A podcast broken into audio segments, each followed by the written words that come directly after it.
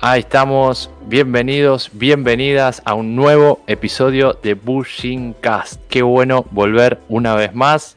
Santi, ¿cómo estás mi amigo? Tanto tiempo. Espectacular, Javi, unas ganas de volver, como siempre, arrancando la temporada, lindo, hermoso, todo espectacular. ¿Vos? Muy bien, también por suerte, recién, recién terminado de entrenar, así que cansado pero contento. Este, nada, una vez más. ¿Cómo? Venís potente ahora. Sí, sí, sí, sí. Y más con la charla que tenemos hoy y ya como nos recibió, estábamos, estamos a ple, ple, pleno. Así que muchas gracias a todos los que están ahí, a todas las que están ahí, a todos los que están ahí, que están escuchando en vivo. Ya saben que pueden ir eh, escribiendo en el chat todos los saludos que quieran hacer, las preguntas que quieran hacer, meterse también dentro de la conversación, charla, debate que vamos a tener con nuestra invitada el día de hoy y obviamente también agradecer a todos, todas y todes que van a estar escuchando después en Spotify o reproduciendo más tarde en YouTube o en cualquiera de nuestras redes sociales que también estrenamos Twitter e Instagram, digámoslo todo, ¿no?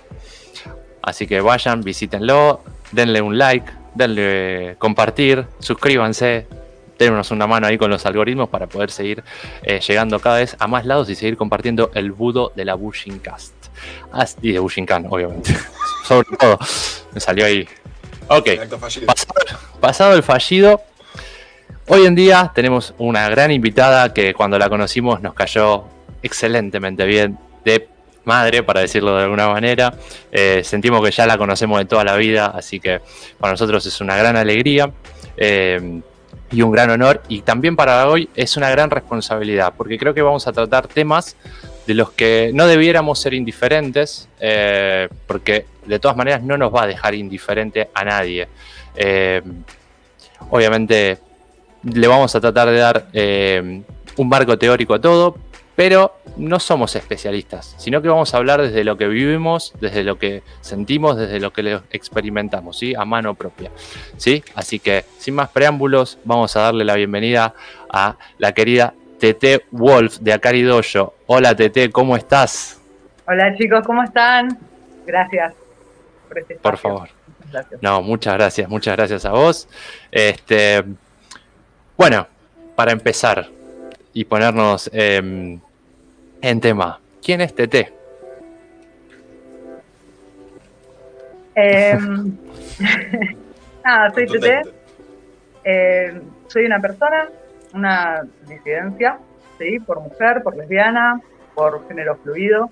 Em, y nada, un poco empecé a entrenar hace unos 4 o 5 años. Este, es un camino que me gustó mucho, así que cuando Juan, mi maestro, eh, me dijo que diera clases, un poco la idea fue explorarlo para el lado de las disidencias, entendiendo un poco de dónde venía. O la respuesta también era tipo de qué trabajo y esas cosas. Lo que siento, la libertad de expresarte. Porque no, no sé, como estoy un poco nerviosa y describirse nunca es tan fácil. Es que creo que nunca, por más que uno esté tranquilo o tranquila, es muy difícil describirse. Sí, sí, sí, sí, es verdad. Pero aparte, es un, es un, es un trabajo del día a día o una experiencia del día a día también, conocerse, ¿no? Sí, sí, sí, sí. De hecho, a veces llegamos eh, a conocernos un poquito y al toque ya, ya mutamos un poco, ¿no? Nos vamos transformando y nos tenemos que volver a reencontrar o, o volver a buscar al menos. Sin duda, sin lugar a dudas. Eh, y incluso también hay una palabra muy clara que vamos a usar, es también de construirse en un montón de, aspectos. Sí. Y construirse nuevamente. Sí, un trabajo de... Trabajo este, ahí va. Sí, y casi diría de momento a momento. Ya que estamos hablando un poco de, obviamente, el tema central va a ser eh, la cuestión de género en la práctica, las disidencias. Eh, ¿A qué nos referimos cuando hablamos de cuestión de género y de disidencias en líneas generales? Bueno, cuando hablamos de disidencias, un poco estamos hablando de todas las personas disidentes del sistema patriarcal, ¿no? Las personas que por ahí, para las que por ahí no fue creada el mundo, ¿no? Eh, ahí pasó algo y me distraje. Ahí está. de golpe está mi cara ahí. Este, un poco eso, ¿no? El. Perdón. ajustando. Perfecto. si no, volvemos a la cámara anterior, no hay problema. No, no. me, resultó raro de golpe verme toda la cara y. Este, mm, sí, bueno, eh, dentro de, las disidencias eh, están las mujeres, estamos las mujeres, eh, las personas con preferencias sexuales no hegemónicas o no heterosexuales en realidad. Mm. las personas con, una identidad de género no binaria o binaria, pero quizás no, pero quizás trans, ¿no? Dentro de lo trans. Siento que seguimos hablando de mujeres y de varones. Este, un poco nada, o sea, son todas las personas que obviamente no pueden sentirse seguras en todos los espacios. Eh, eh, de por sí, por ahí necesitan de una ayudín, ¿no? Esa persona que, que por ahí alguien decide defender de un comentario ofensivo, que alguien decide ignorar en alguna situación compleja, eh, personas que no son consideradas a la hora de, yo, para llevarlo un poco al budo, ¿no? Eh, dentro del budo yo veo un montón de personas, ¿no? Y esas personas probablemente no se sientan seguras y por eso entrenan. O quizás se sienten seguras y entrenan por otro motivo, ¿sí? Eh,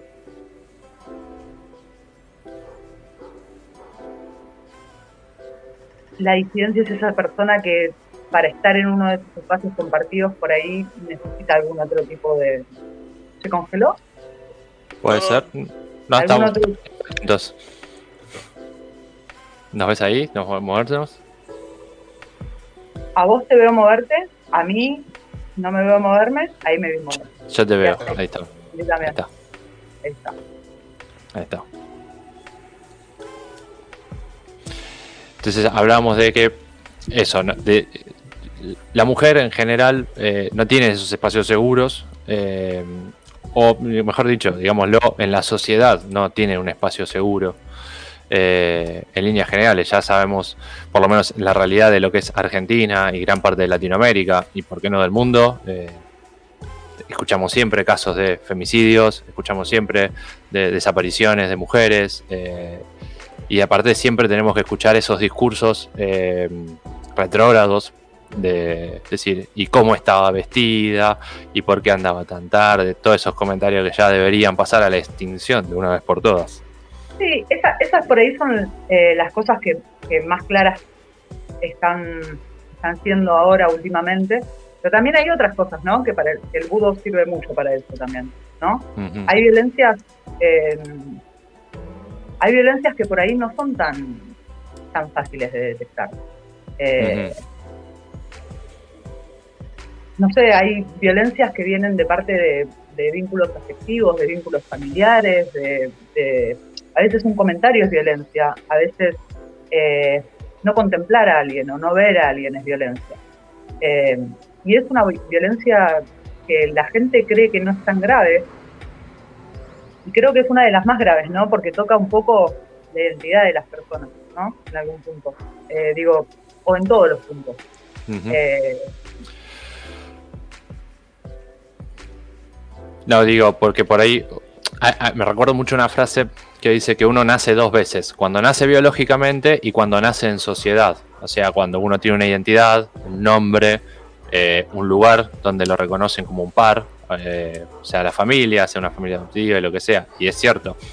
También recuerdo hace poco hicimos una entrevista a lo que era una ONG de Amigos en el Camino, que se refería a las personas en situación de calle. Y una de las primeras labores era visibilizarlos, pero visibilizarlos eh, en, ponerles un nombre, en saludarlos, en charlar con ellos y ellas, y obviamente darle esa, esa mano. Y, es cierto, eh, a veces directamente no pensamos en la persona como persona, sino decimos es homosexual, es trans o lo que sea, antes de preguntarle cómo te llamas. Sí, incluso yo también lo he dicho. Eh, me he definido como lesbiana antes de, decir persona en otro momento de mi vida. Eh, para mí, de chica, muchas veces me dijeron, eh, ¿por qué tenés que llevar un cartel en la cabeza? Y yo nunca entendí que estaba llevando un cartel en la cabeza. Sentía que todo el mundo tenía un cartel en la cabeza de heterosexualidad, yo simplemente no lo tenía. Nunca mm. nací sin el cartel. Este, pero bueno, nací con otro cartel, o me hice con otro cartel. Digo, eh, pero respecto a lo que decías de la gente en situación de calle, eh, también se aplica esto mismo, ¿no? Identitario, de que a veces tan solo con verles eh, ya es un montón. ¿Me acuerdo? Eh, tuve el privilegio de viajar eh, por, una conferencia en algún momento de sustentabilidad a Vancouver con la que era mi ex. Este, y después fuimos a San Francisco en el mes del orgullo gay. Y mm, en un momento se subió un señor al, al tren, íbamos viajando en el tren, y se subió un señor en situación de calle. Eh, pidió que, lo vean, pidió ser visto, pidió ser escuchado, pidió por favor que si lo veían, que le contestaran, que lo miraran, que algo, que si él realmente estaba ahí parado, que ah, me puso toda la carne de pollo manoteando una barrita de cereal que tenía por ahí para, para poder acercarme y hablarle con, desde mi lugar de privilegio, de, blanca, de estar ahí viajando, de estar ahí con la posibilidad de, no sé, usar mi tarjeta de crédito y después endeudarme para poder pagarlo con el cambio, em, con el cambio de, la moneda y demás. Este, pero, pero buscaba eso, ¿no? Que, se le vea. Mm. Yo creo que en algún punto tengo un sentimiento encontrado con esto. Hoy justo miré, hoy justo miré algo que me, que me dejó un poco desconcertada, ¿no? Que mm, me lo recomendó, me lo recomendó mi novia Tati. Em, es una entrevista que le hizo Lala Pastinelli de Mujeres que no fueron tapa a Brigitte. Y, mm, y, en un momento eh, Brigitte decía esto de... Eh, el título era algo así como eh, lo que lo que no se nombra existe. Como no es que lo que no se nombra no existe, ¿no? Estaban hablando de lenguaje inclusivo, algo que nada que ver con lo que estamos hablando en este momento. Pero en un momento dijo, la visibilidad a veces es más peligrosa, ¿no? Y es una realidad. O sea, yo caminando por la calle con mi novia o con un vínculo eh, de la mano o darme un beso en la calle muchas veces es una invitación a alguien a que a un comentario, a que quiera desafiar, a que me diga que, bueno, todos los motivos por los que puedo llegar a ser lesbiana en el mundo de, del varón, de ese tipo de varón, ¿no? Mm, este, entonces también es como que me dejó como descolocada, ¿no?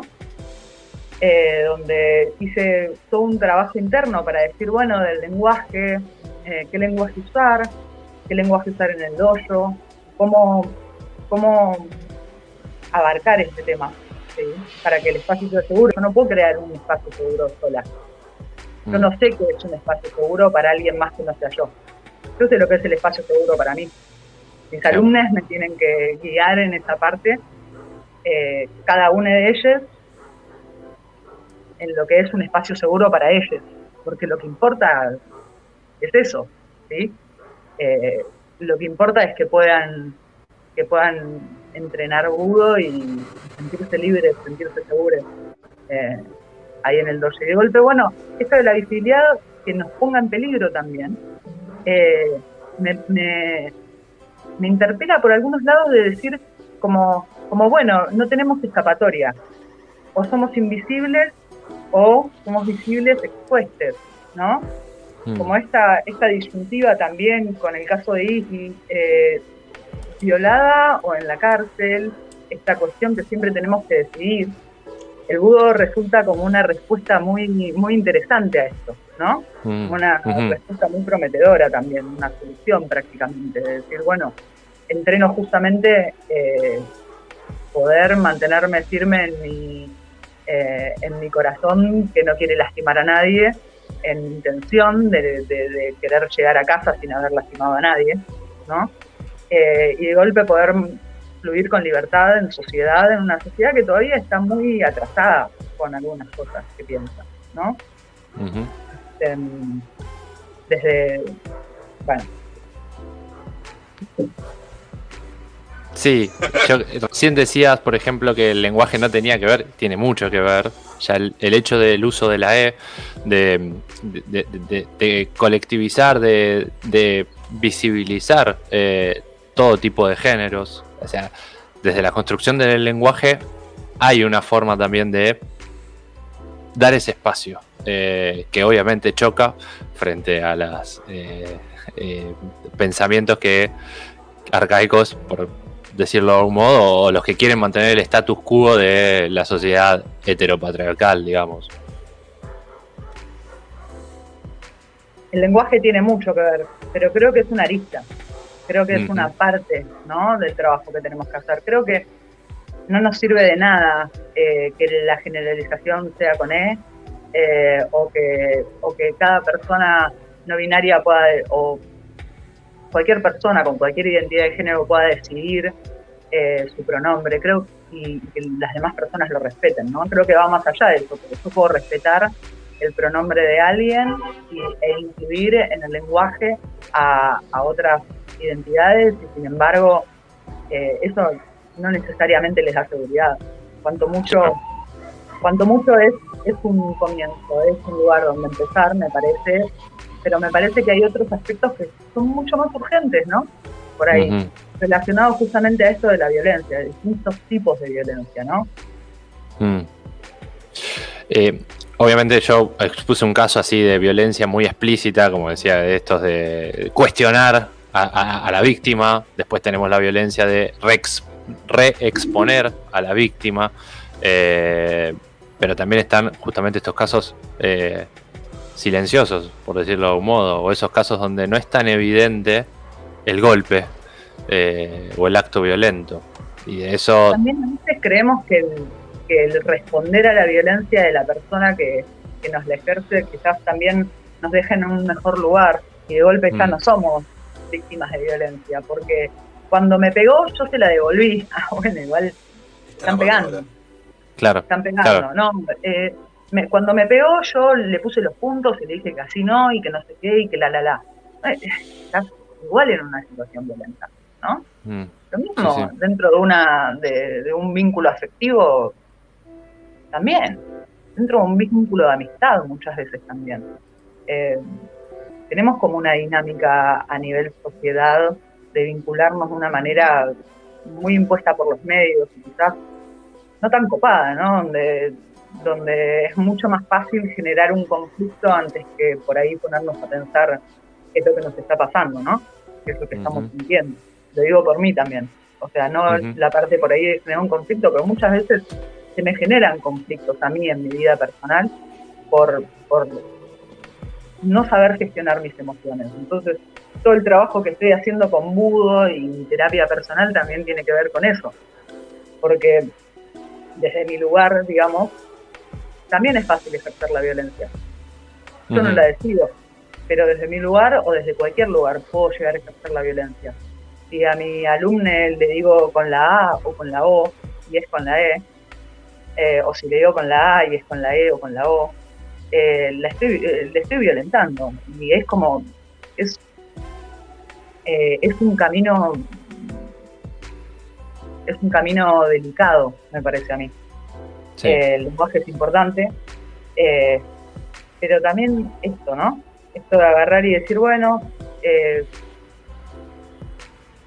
yo también puedo ser, puedo hacer ejercicio de la violencia y reconocer eso es, me parece un punto muy importante para empezar a, darnos cuenta de algunas cosas, ¿no? yo ejercí en mi vida un montón de violencias que no me di cuenta y ahora no las volvería a ejercer, ¿no? Pero son cosas que por ahí nos enseña la sociedad. Eh, son, qué sé yo, formas de vincularnos horrendas que hay en el mundo, ¿no? Mm. Eh, y un poco también este instinto de supervivencia, que cuando no lo podés guiar, eh, cuando no puedes controlar ese instinto de, supervivencia, que también es algo que entrenamos en Budo. Eh, se puede transformar mm. en algo complejo. Algo que también nos lleva a las artes marciales, obviamente, es este primer aspecto, ¿no? De la reflexión y el autoconocimiento, como hablábamos al principio, y empezar a reconocer estos eh, lados oscuros nuestros, que son, que están, o sea, no eh, por ahí por herencia o por eh, es porque simplemente están ahí, o por contexto también, pero están. Y creo que, bueno, esa palabra, la reflexión primero, o sea, el revisionismo hacia uno mismo, eh, y también, obviamente, la otra palabra creo que es consenso, de, consensuar las cosas, de tener en cuenta, y esto que hablamos también, ¿no? De tener la de, identificar al otro o a la otra o al otro eh, como persona y decir cómo querrá que yo me dirija a esa persona, o sea, y preguntarle, obviamente, pensar en, en el otro también. Sí, también, no sé, yo pensé mucho en, esto de qué va a pasar el día que venga alguien en el dojo, que venga alguien a entrenar a mi dojo, que mm. no esté preparada para el contacto físico, pero que tenga la necesidad de este espacio. Sí, entrenamos artes marciales y hay contacto físico en las artes marciales. Sin embargo, es una persona que está necesitando de este espacio, está necesitando de este arte. Y yo tengo que tener la capacidad en algún punto o la intención de ir guiando, ir haciendo sentir cada vez más seguro a esta persona hasta que pueda quizás. Y si no, con el, a través del Gosho no Kata y demás, probablemente va a terminar en algún punto o eligiendo otro camino o eh, tomando, todavía no decidí bien cómo va, cómo va a ser, ¿no? Todavía no, no me queda claro eh, cómo actuar en este caso. Esto le voy a preguntar a mi maestro, le voy a decir, Juan Pi, me pasa esto. vamos a pensar.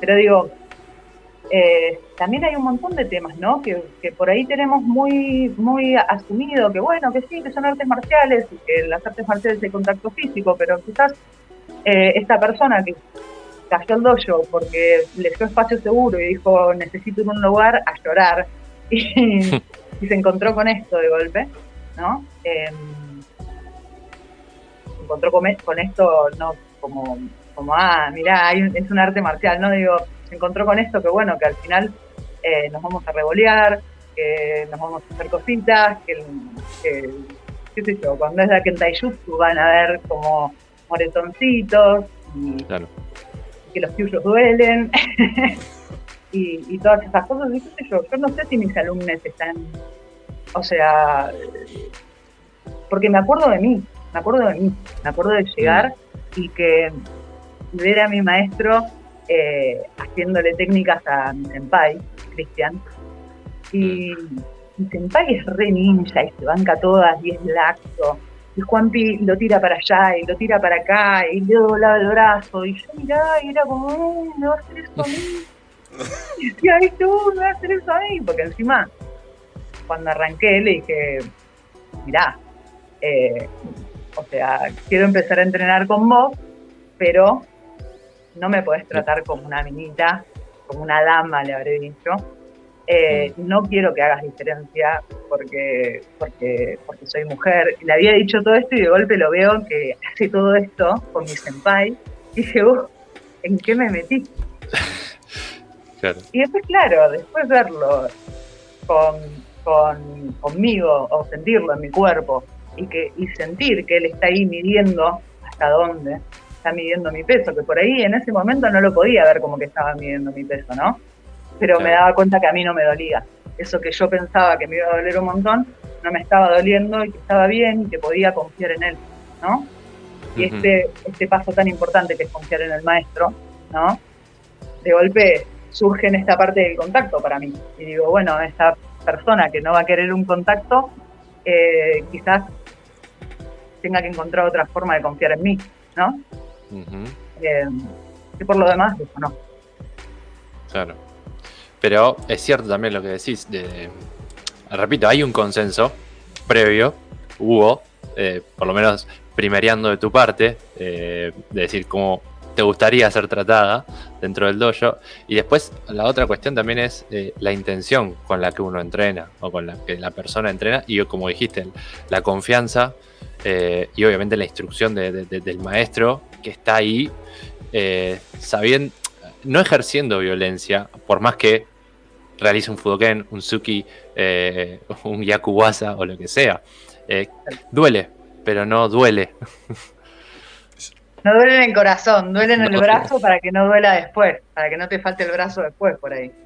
Exacto, exacto. Y bueno, uno de los motivos de, haber hecho e, esta charla es eso, ¿no? De que por ahí todos los dojos deberíamos revisar, más allá del target que tengamos con respecto a, las clases, ¿no? De que todos deberíamos, porque es cierto también que damos por sentado muchas cosas, muchas cosas. Como yo sé hacer Kion Japo, entonces yo a mi primera clase, boom, le metí un chutón en el cuello. Ahí esa persona no vuelve más. Y después decimos, ¿por qué no vuelve? ¿Qué le pasó?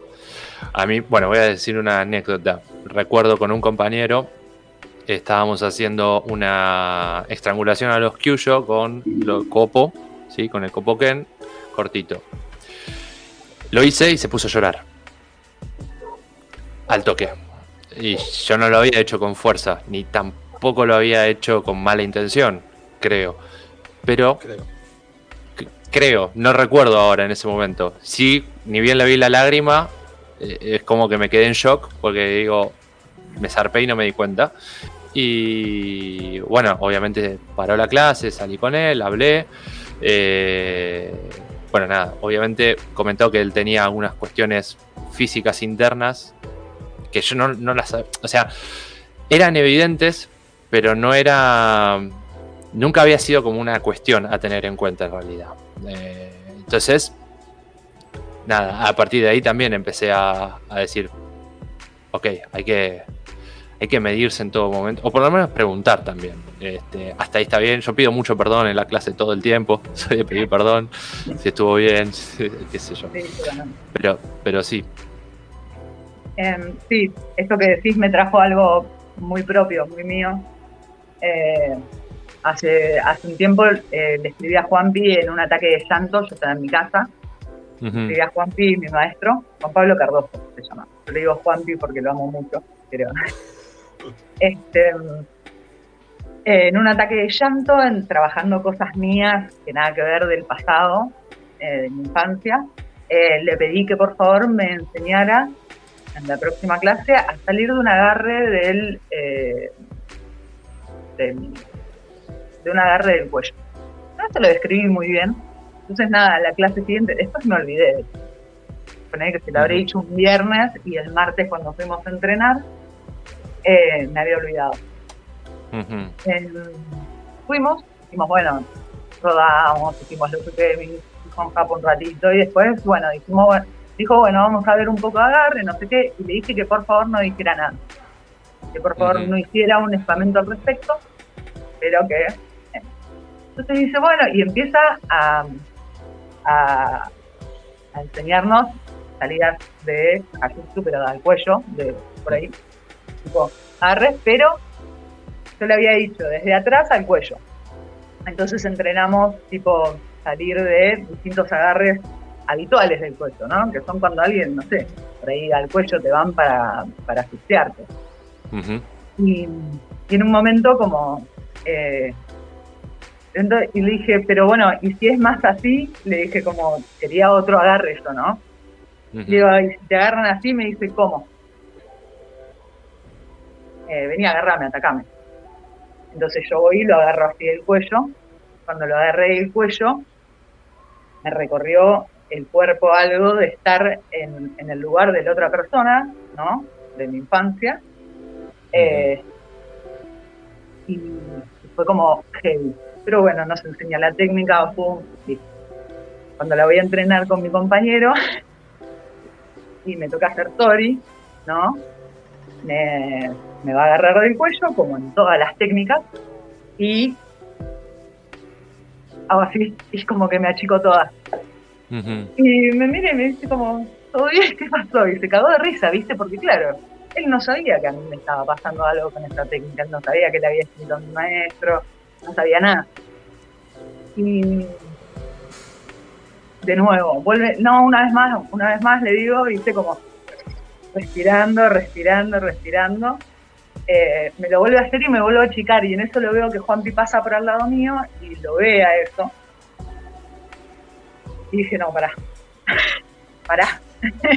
como yo no quería que Juanpi viniera y, me dijera como, o que me abrazara o algo, porque él es una persona muy amorosa. Mm. Eh, porque no quería, no sé, largarme a llorar en el dojo, ¿no? Eh, quería entrenar. Y, en eso, bueno, me vuelve, me vuelve a atacar mi compañero y logro hacer la técnica, ¿no?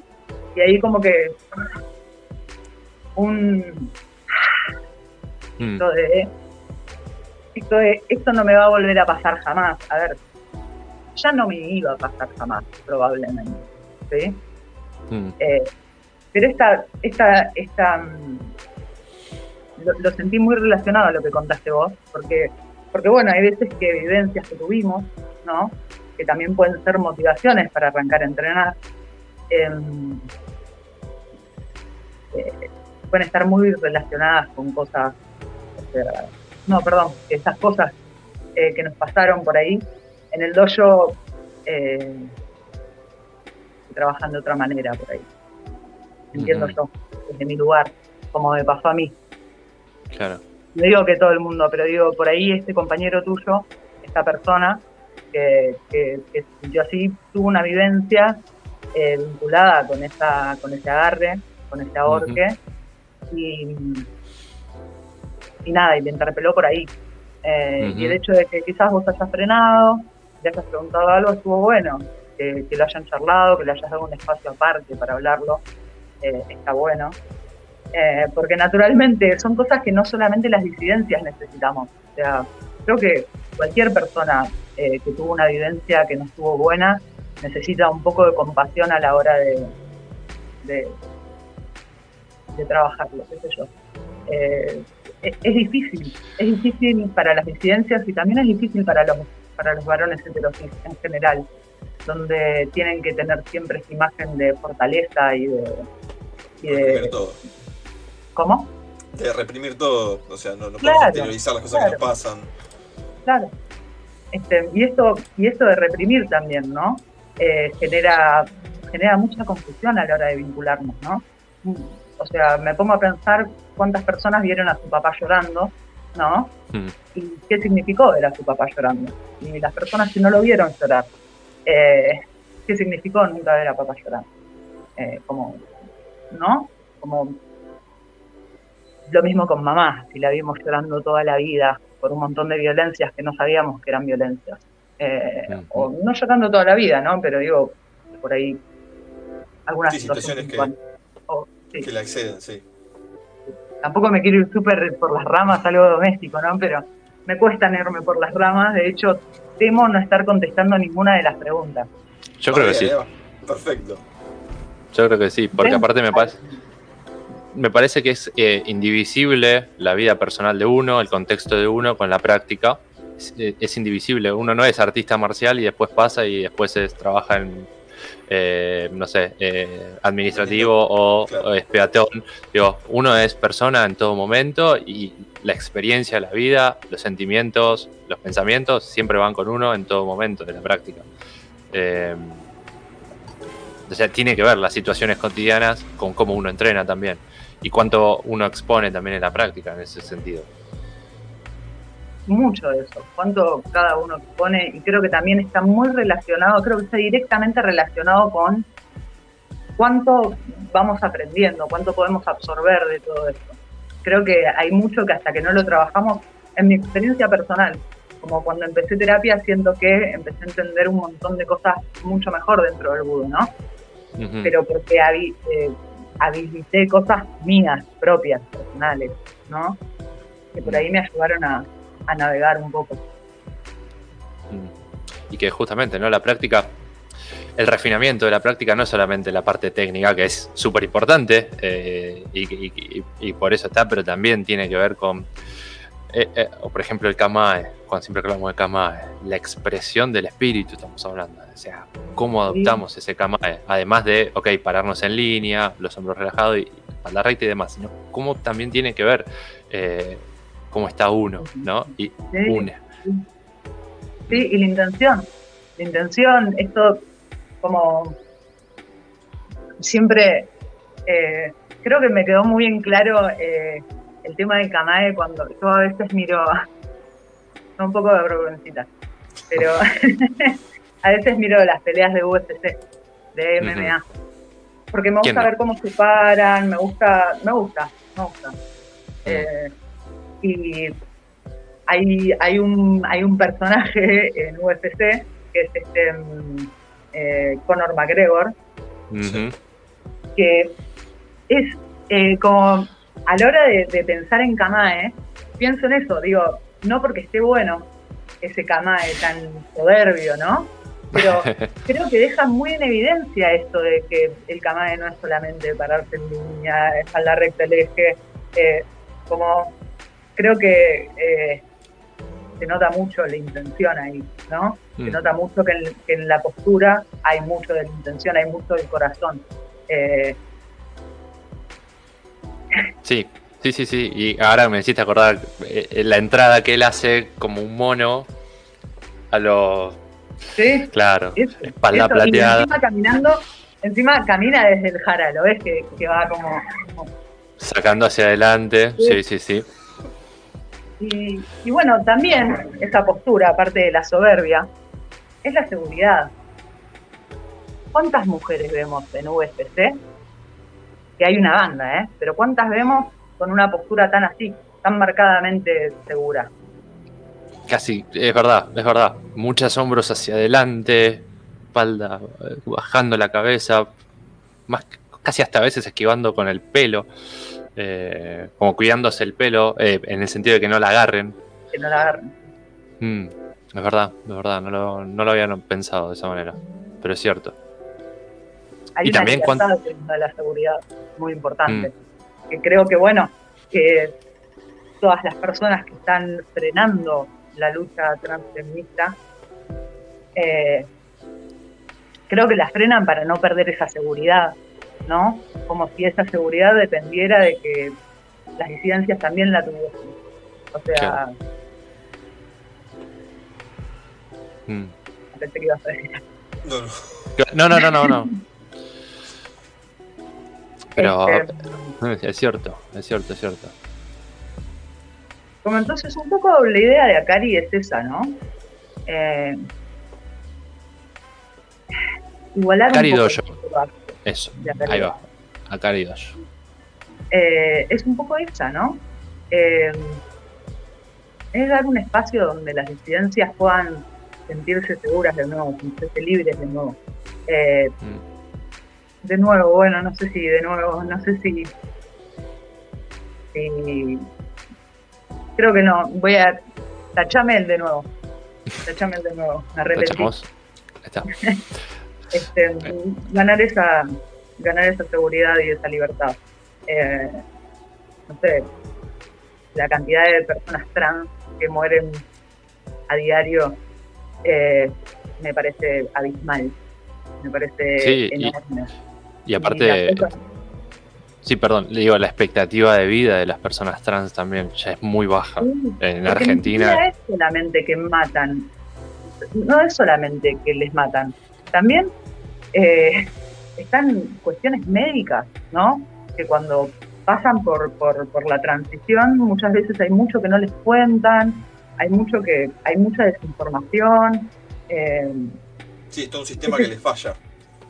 Un sistema que les falla. En realidad funciona muy bien, porque es un sistema que fue pensado justamente para el varón el varón heterosis blanco y de clase media. O sea, ni siquiera es solamente el varón digamos, ni siquiera son todos los varones, ¿no? Eh, pero igual. Claramente no podemos hablar de los privilegios de ese señor en situación de calle que me habló en, el tren de San Francisco. Claro, claro. claro. Hasta incluso de una posición económica. Ni podemos, tampoco dejar de hablar de mi privilegio como persona blanca, ¿no? O sea, a mí de chica, yo donde crecí, eh, de un montón de cosas por ser blanca. Literal, literal. Y hasta que me di cuenta que era por eso. Y era una piba, y era una piba lesbiana, y de todas maneras, hay una parte mía que tiene privilegio. Entonces, si yo no estoy dispuesta a aceptar esa parte mía que tiene privilegio, eh, no voy a poder trabajar en, todas las faltas que hay a nivel derecho, ¿no? De todas las comunidades, no solamente. Es, es que creo que el problema no es, eh, bueno, sí, sería un, principio del problema el hecho de tener privilegios per se, pero ¿qué hacemos con esos privilegios? ¿Hacemos perpetuar el sistema de privilegios? ¿Modificamos la estructura? Eh, ¿Ayudamos a igualar las, las situaciones? Eh, ¿Esto es una pregunta para mí? Es una reflexión que estoy haciendo. Ah, este, como dije, destruirla completamente o reconstruirla. Eh, pero digo, eh, en esto que hablábamos al principio, ¿no? De que por ahí, más que una entrevista, así de preguntar, preguntar, es decir, ir, ir armando, ¿no? todo el tema central de, de, la charla. Este, digo, eso, ¿no? Como que ok, uno tiene este privilegio y, ok, ¿qué hacemos con esto? En tu caso, por ejemplo, eh, el hecho de practicar eh, un arte marcial, el hecho de armar un espacio seguro, y como te decía cuando hablamos, eh, algo que se debería replicar también en todos lados, si es posible. digo, es la primera vez que escuchaba de un espacio así, de un lugar de entrenamiento para mujeres y disidencias me parece como que es algo súper valioso y también por eso hablábamos de visibilizarlo, en el sentido de no exponerlo, sino visibilizarlo para que todas las demás personas puedan ver que, hay un lugar, hay, podemos estar también. Sí, eh, yo la verdad no, no tengo muy en claro cómo, cómo solucionar este tema. Creo que el problema no es que tengamos privilegios, sino que existan como privilegios, ¿no? O sea, si mm. fuesen derechos, los tendríamos todos, ¿no? Eh, creo que va por ese lado, pero eh, el tema del espacio seguro, de que esto se vaya replicando, eh, me parece interesante, me parece que estaría muy bueno que los doyos que ya existen hagan el ejercicio por ahí, si quisieran, lo digo forma, como forma de, de invitación, no como una exigencia, ni mucho menos, o sea, yo soy un pichis, yo soy TT, nada más que TT. Eh, una opinión personal, creo que sí que sería bueno, em, sería bueno esto de, de, que se reflexione, de cuánto, de cuánto consentimiento hay, de cuánto consenso hay, de cuánto... Eh, de, cuánto le estoy poniendo a esto, ¿no? De cuánto estoy reflexionando sobre todos los tipos de violencia también. Porque como, como decía antes, o sea, vivimos en una sociedad que tiene las violencias muy naturalizadas, muy naturalizadas. Y por ahí te lleva cinco años de terapia saber que te violaron, porque cambiar de agujero no era violación en tu diccionario. Claro. Claro. y entonces me parece que el diálogo por ahí puede ser una, eh, una buena forma de comenzar, ¿no? Un diálogo por ahí apartando un poco el ego y entendiendo que todos podemos eh, ser violentes en algún momento determinado. Eh, y una vez que aceptamos eso, por ahí podemos empezar a generar un cambio más copado. Pero mm. mientras tanto, no sé cuántos espacios seguros pueden aparecer sin un diálogo, ¿no? Sin preguntar. Yo no tengo forma de saber qué sienten mis alumnos. Eh, no tengo forma de saber qué siente nadie que no sea yo. O sea, no sé qué se siente ser trans, no sé qué se siente ser no binaria, no sé qué se siente ser una mujer heterosexual casada con un violento. Eh, hay un montón de cosas que no sé cómo se sienten. Eh, entonces, el espacio seguro para, para, para todo esto, por ahí no, no van a estar de mí. Por ahí mm. sí lo voy a, lo voy a guiar, quizás, con la ayuda de los demás. Eh, o quizás voy a intentar que se respete, pero pero en sí creo que las pautas las ponen las, todas las personas, cada persona pone sus pautas. Eh, y en el dojo en el que quieren hacer un lugar seguro, eh, se está, la gente está dispuesta a dejar el ego de lado y poder aceptar eso eh, respetarlo, pongan un millón. Claro. Pero el tema es no llamar espacio seguro a algo que creemos que es seguro porque lo imaginamos así, lo diseñamos así. Eh, creo que va a ser seguro como construcción. Creo que el espacio seguro se construye. Em, no sé, siento que mi dojo puede ser un espacio seguro en este momento, pero creo que va a ser más un espacio seguro más adelante. Eh, cuando yo haya aprendido lo suficiente de mis alumnos como para guiarles eh, de la mejor manera, cuando yo haya podido entender un montón de cosas y formar mi ser de una manera mucho más justa y mucho más copada, eh, de manera tal que yo pueda transmitirme, ¿no? Transmitir quién, transmitir todo esto que, que soy a raíz de esto, ¿no? Las técnicas se pueden aprender con videos. Mm. El arte por ahí no, el camino por ahí no. Claro. Y aparte, Sí, sí, sí. Y aparte, el hecho de aprender no es lo mismo que transmitir, que es lo que uno debería hacer en el dojo, ¿no? la transmisión y la enseñanza, si bien tienen cierto paralelismo, la transmisión hay mucho más que solo depositar eh, el 1, 2, 3 del kata eh, en la otra persona.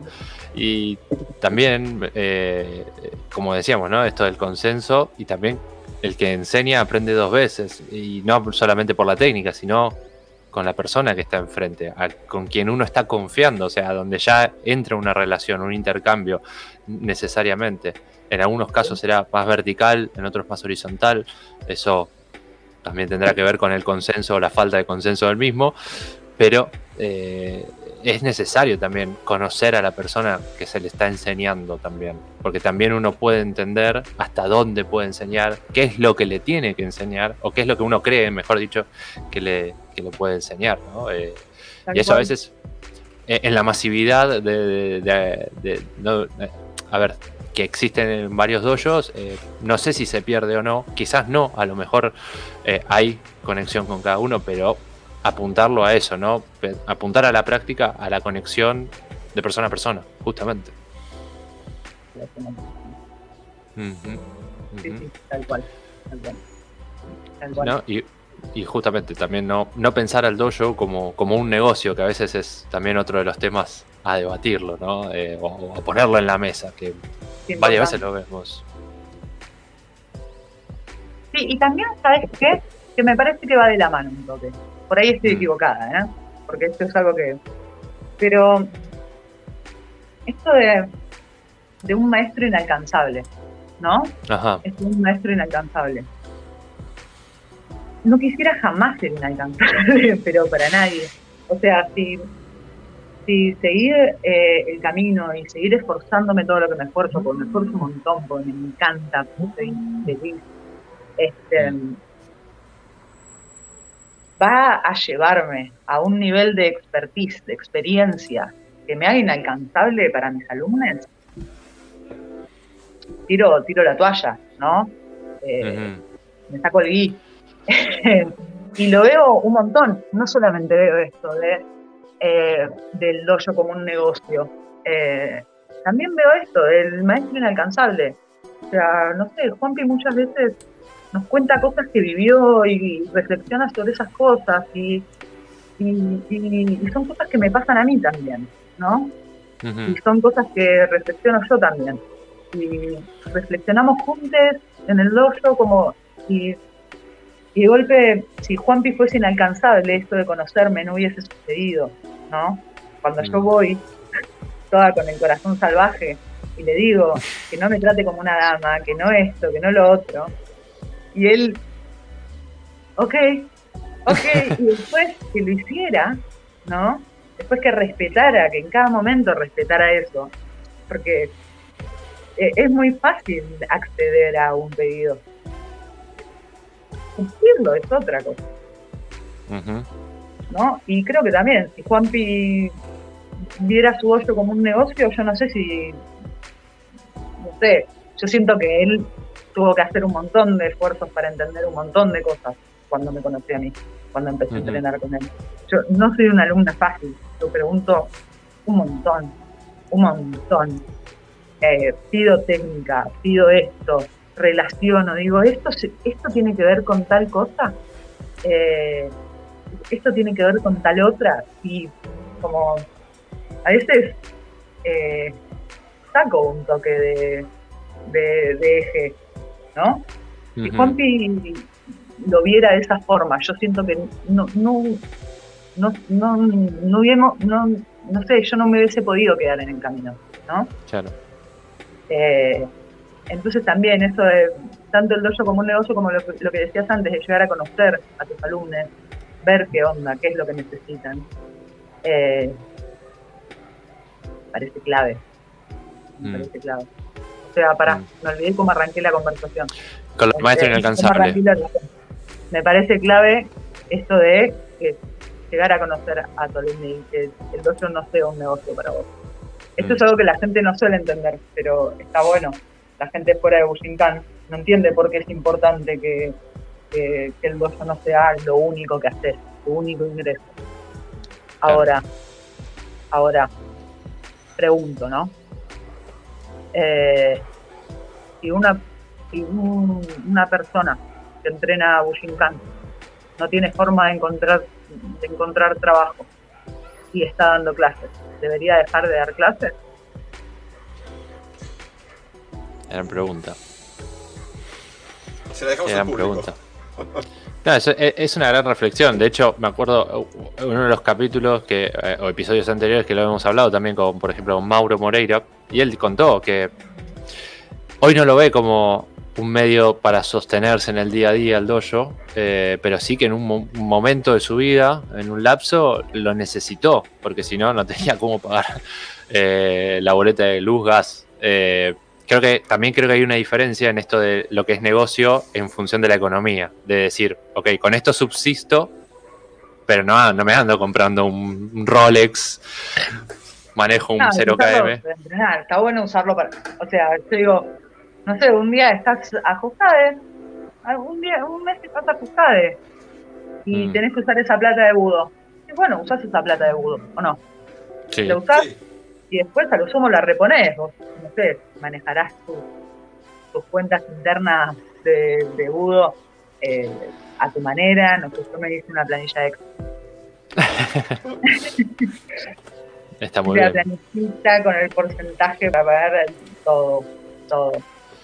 Ah, pero de golpe, yo no sé si este mes eh, hubiese decidido ir al Shigatsu si no fuese que eh, di clases. Shigatsu, digamos, es el seminario de, de, de que va a ser este fin de semana, no, el próximo. Este, este. Eh, ahora el sábado y el este, domingo que viene. Ahí va. Claro. Ahí va. estaba pensando. Eh, había sacado la cuenta, me había, medio que me desfinancié, ¿no? Sí, medio que me desfinancié. Y dije, uff, me voy a perder el Shigatsu y así un montón que quería ir y. Y dije, pucha, entonces agarré, miré mi planilla de Excel de Google y dije, ah, puedo ir al Shigatsu. Puedo ir al Shigatsu. Esto, como, no es que me tengo que guardar esta plata para cuando puedo ir a Japón me la puedo guardar para comprar algo para el dojo, me la puedo guardar para ir al shigatsu, me la puedo guardar para pagarle a mi maestro, qué sé yo, como te abre posibilidades. Ahora yo digo, una persona que le dedicó 30 años a su entrenamiento, 20 años, 10 años, 5, y perdió su trabajo y enseña. Mm. Yo creo que puede seguir, ¿no? Ojalá no nos pase, ojalá, qué sé yo, pero no, no es algo que se puede predecir, no es algo que se puede predecir en una economía de un país como Argentina, ¿no? Donde está difícil, digamos, no me, no me voy a meter en política ni en economía, ¿no? Pero digo, eh, digo, puedo entender si una persona eh, vive de esto. Eh, a mí me transmitieron, obviamente, y yo ya tenía mi empleo, yo ya como tenía mi propio trabajo, pero digo, me transmitieron que lo del budo queda en budo. Es la moto. para los que no saben, o las que no saben, tengo una moto que pasa siempre en este horario y hace ese ruido. Pido disculpas. Qué peligroso, ¿eh? Un poco ninja. Sí, sí, sí, sí. este, me olvidé el tema. Eh, del negocio, del negocio y, el dojo, pero también esto que decís, yo como decía, para mí hay una diferencia entre subsistir en el día a día, eh, gracias al dojo, eh, o a las clases, o a la venta de libros, seminarios, DVDs, lo que sea, porque uno está ofreciendo, o sea, está haciendo un servicio. El problema, creo yo, es pensarlo siempre como, ¿cómo decirlo? Como la relación cliente Claro, la relación cliente-proveedor. Ah. Verlo exclusivamente de esa manera. Ahí es. Claro, no, sí. Porque aparte es muy lindo el vínculo maestre-alumne. Me parece un vínculo muy hermoso, principalmente en Bushinkan, que es una de las cosas que más me gustan. Eh, eh, sí, estoy de acuerdo. Este, y bueno, obviamente, ¿no? Eh, quizás también tenga que ver de decir no abrir un dojo, como hablábamos, ¿no? Eh, que, decíamos, ojalá se replique por todos lados, un dojo, un espacio seguro para mujeres, disidencia, eh, infancias, ¿por qué no también? Eh, bueno, esa la quiero hacer. Excelente, me parece excelente. Esa la quiero hacer. Aparte del tema bullying, que es sigue siendo moneda corriente. Sí. Este, y el bullying incluso verbal, también es de esta violencia que por ahí no está tan clara. Ahora, bueno, sí hay mucha más visibilidad del bullying, pero es difícil. Las infancias la pasan mal con esta situación. Eh, es, difícil, como eh, lo veo eh, lo veo en, en los peques, ¿no? En, los chicos, en Emma y Vini. Em,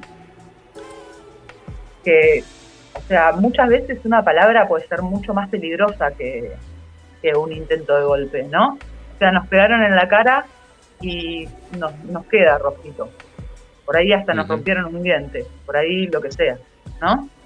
Eh, pero hay veces que una palabra te queda, ¿no? Te queda, te queda, te queda, te queda y, si no se trabaja a tiempo, esa palabra quizás hasta te puede llegar a definir en algún momento.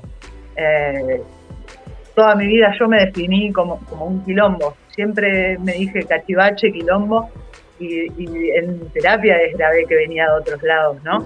Pero digo, eh, ¿cuánto, nos, ¿cuánto nos define a veces eh, esto que no podemos trabajar, ¿no? Y también por eso la importancia de, respetar la identidad de las personas, porque, qué sé yo, no sé, me parece que... Me parece que es perdón, sí, termina generando un estigma eh, que perdura toda la vida. poniendo el ejemplo que decías vos, uno por ahí de un golpe, una patada, se puede eh, correr, puede esquivarlo, pero una palabra te entró y entró. Y no sabes cuánto daño te puede llegar a hacer. Una semilla que te germina adentro y te, te termina quemando. Hay veces que ni siquiera somos conscientes. Hay muchas veces que decimos como, ah, bueno, pero no me importa a mí. Como, bueno, yo no dejo que me atraviesen. Eh, yo no dejo que me lastimen lo que me dicen. No es tan fácil. Eh, no es tan ojalá fácil. fuera tan fácil. No es tan Digo, ojalá fuera tan fácil sí. sopesarlo. Sí, sí, sí. Tal cual. Tal cual. Tan fácil. Eh, entonces, bueno, también por ahí. El búho, yo siento, soy de esas personas entusiastas que creen que, eh, que todo el mundo puede llevarse todo de Budo y que lo puede aplicar en todos los aspectos de su vida. Eh, quizás es un poco infantil de mi parte, ¿no? Soy un poco infantil en mi entusiasmo y me enorgullezco de eso igual. O sea, digo infantil como algo lindo, ¿no? Eh, ese entusiasmo, esa esperanza, esa... Sí, como una esperanza, sin, sin llevarlo a una religión, ¿no? Esperanza de... Este, la expectativa de algo genial, ¿no? Eh, me olvidé por qué lo estaba diciendo. Estábamos hablando de la mella que hacen las palabras en uno o en una. Eh, y, qué es lo que el budo te puede llegar a aportar. Ah, sí. Y ahí Creo que, sí, que creo que bueno, que lo podemos aplicar en un montón de aspectos. Y el bullying es uno de ellos. Eh, mm. el, debate, eh, la reunión de trabajo. donde quizás un comentario filoso te puede volar la chaveta y por ahí un desastre. Eh, ¿Qué sé yo? Eh, o sentís un desastre. Por ahí te, hicieron pelota con un comentario y vos te quedaste ahí, recibiendo el comentario. Disfruté mi máximo. Claro. ¿Qué sé yo? no sé. No sé. Por ahí también aprendemos a movernos en las diagonales de, las palabras, ¿no? Mm. Ahí, por ejemplo, em, a ver, mm, ahí es donde yo, por ejemplo, no, no tengo esas herramientas, ¿no? Como para pensarlo de esa manera. O sea, yo eh, a, un alumno o una alumna, ¿no? Si llegase el caso de me hacen bullying, eh, por ahí mi respuesta sería otra, de decir, eh, enfrentarlo, por ejemplo. Yo di clases infantiles, ¿no? Y me decían, una vuelta me contaron que a determinada hora tres chicos le tiraban la mochila por la cabeza antes de un recreo. Y a mí lo que me salió en ese momento de explicar es, ok, puedes hacer la postura del oso, decía, eh, que es el Hoko no Kamae, ¿no? En ese momento, por lo menos para que los mochilazos y no haga esto, y que le, fue lo que, obviamente después lo hablé con la madre, lo hablé con el padre y se enteraron de esa situación, que no la tenían en cuenta, ¿no? Eh, pero, por ejemplo, esa herramienta que me, me salió decir era adoptar un camae físico, digamos, para protegerse. Ahora, ¿qué hacemos cuando las palabras son las que hieren? Eh, yo tampoco creo tener las herramientas para eso. Creo que creo que no nos sirve a todos lo mismo. Eh, mm. Creo que el, mismo insulto que a vos te hace doler y que a mí me hace doler, yo lo sobrellevo por algo y vos lo sobrellevas por otra cosa. Me parece que, por eso es tan específico, ¿no? Por eso es tan mm. importante la conversación, por eso es tan importante el diálogo, ¿no?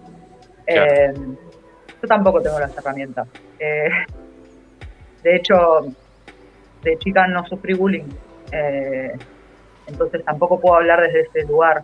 Eh, soy una persona que en ese aspecto tuvo mucha suerte de, poder salir del closet en un, en un pueblo chico y, que no pase mm. nada, que, que, la gente no me discrimine, que en mi casa, que no me echen de mi casa, no me echaron de mi casa. Eh, no sé, como también, ¿qué cama de adoptar cuando te echan de tu casa? Mm. Porque sos trans, o porque sos no binario, o porque eh, te gusta tu mismo género, o porque no te gusta coger. Mm. No sé, porque te demasiado. O porque, no sé, cualquier cosa, cualquier motivo, ¿no? Mm. Eh, es muy difícil es muy difícil. Es muy difícil ponerse en los zapatos de las personas, de, vivencias que no, de, personas con vivencias que no, tuvimos. Muy difícil saber. Eh, mm. incluso vivencias que tuvimos no, las sentimos todas igual. Eh, de nuevo, a mí que me traten con la O puede no joderme, eh, pero si a vos te tratan con la A, quizás te ofende muchísimo y qué sé yo. y es, es la misma forma de violencia que, que para mí, como soy medio fluida y si estoy teniendo una actitud medio varonil, me puedes decir con la O, medio que, eh, no sé, termina no, no, afectándome, por el contrario. Eh, pero vos que por ahí te identificas como varón y tu pronombre es la O, eh, te dicen con la A y te violentan, ¿no? Claro. Mm. ¿Qué sé yo? Y, mm. Ah. viene un alumne y me dice, un alumne eh, no binario que tiene cuerpo gestante, viene y alguien le dijo con la la respuesta de la gente suele ser, bueno, es que pareces una piba. Claro. Sí, como que se escudan en el... peor. O sea, ni, ni, ni le ayudes. Ni le ayudes si le vas a decir eso, como... Eh, ¿Qué sé yo? Sí. Sí, se dan por sentado situaciones que, como hablamos al principio, o sea, no, no preguntamos a la otra persona cómo nos queremos dirigir a esa persona. Y a veces incluso... Exacto. Exacto, exacto. A veces ni siquiera preguntamos, por ejemplo, ahora que lo pienso, con esto de las nuevas formas de saludarse, con el puño, con el codo. Es decir, ¿te puedo abrazar? Nadie, a veces no se pregunta, muchas veces porque está dada la situación de afecto. a veces, a mí me ha pasado eh, con determinado grupo de, gente que conocía hace muy poco, vamos a ponerle una etiqueta para que se entienda por ahí, hippies, que venían y me abrazaban de golpe y yo es como que, hola, está todo bien, pero... Ay. Pero cada cual en su lugar. Sí, sí, sí. Mi espacio personal, mi cucán. Sí, eh, y yo me acuerdo que un poco lo discutía diciendo, sí, lo que pasa es que no lo conozco, o sea, me, pareció súper amoroso, pero por ahí no lo conozco a esa persona. Eh, y, por ahí lo hizo de mil amores, pero uno, a, mí, por, a mí me pasó eso, ¿no? quedé rígido y después devolví el saludo, el abrazo, pero nada, es, esa pregunta. ¿Te puedo abrazar? Exacto. Claro, es que, es que si nos basamos en que el abrazo es algo lindo, una demostración de amor. Un beso también puede ser una demostración de amor. Sin embargo, nadie quiere leer un beso sin su consentimiento. Es como. Qué buen ejemplo, qué buen ejemplo. Exacto.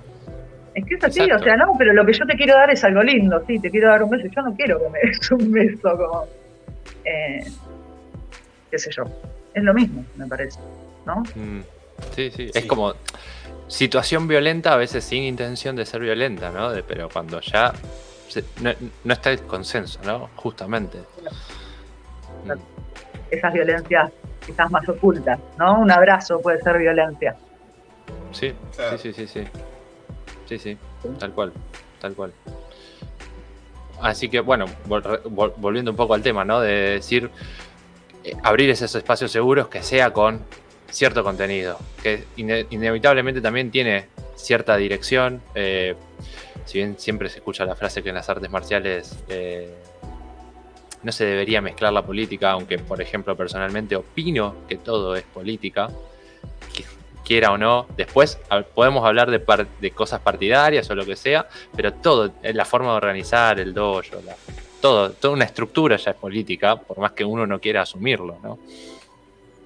Bueno, yo hace poco me encontré con esto de que todo es político porque naturalmente siempre vi a la política como partidaria y me molestaba mucho.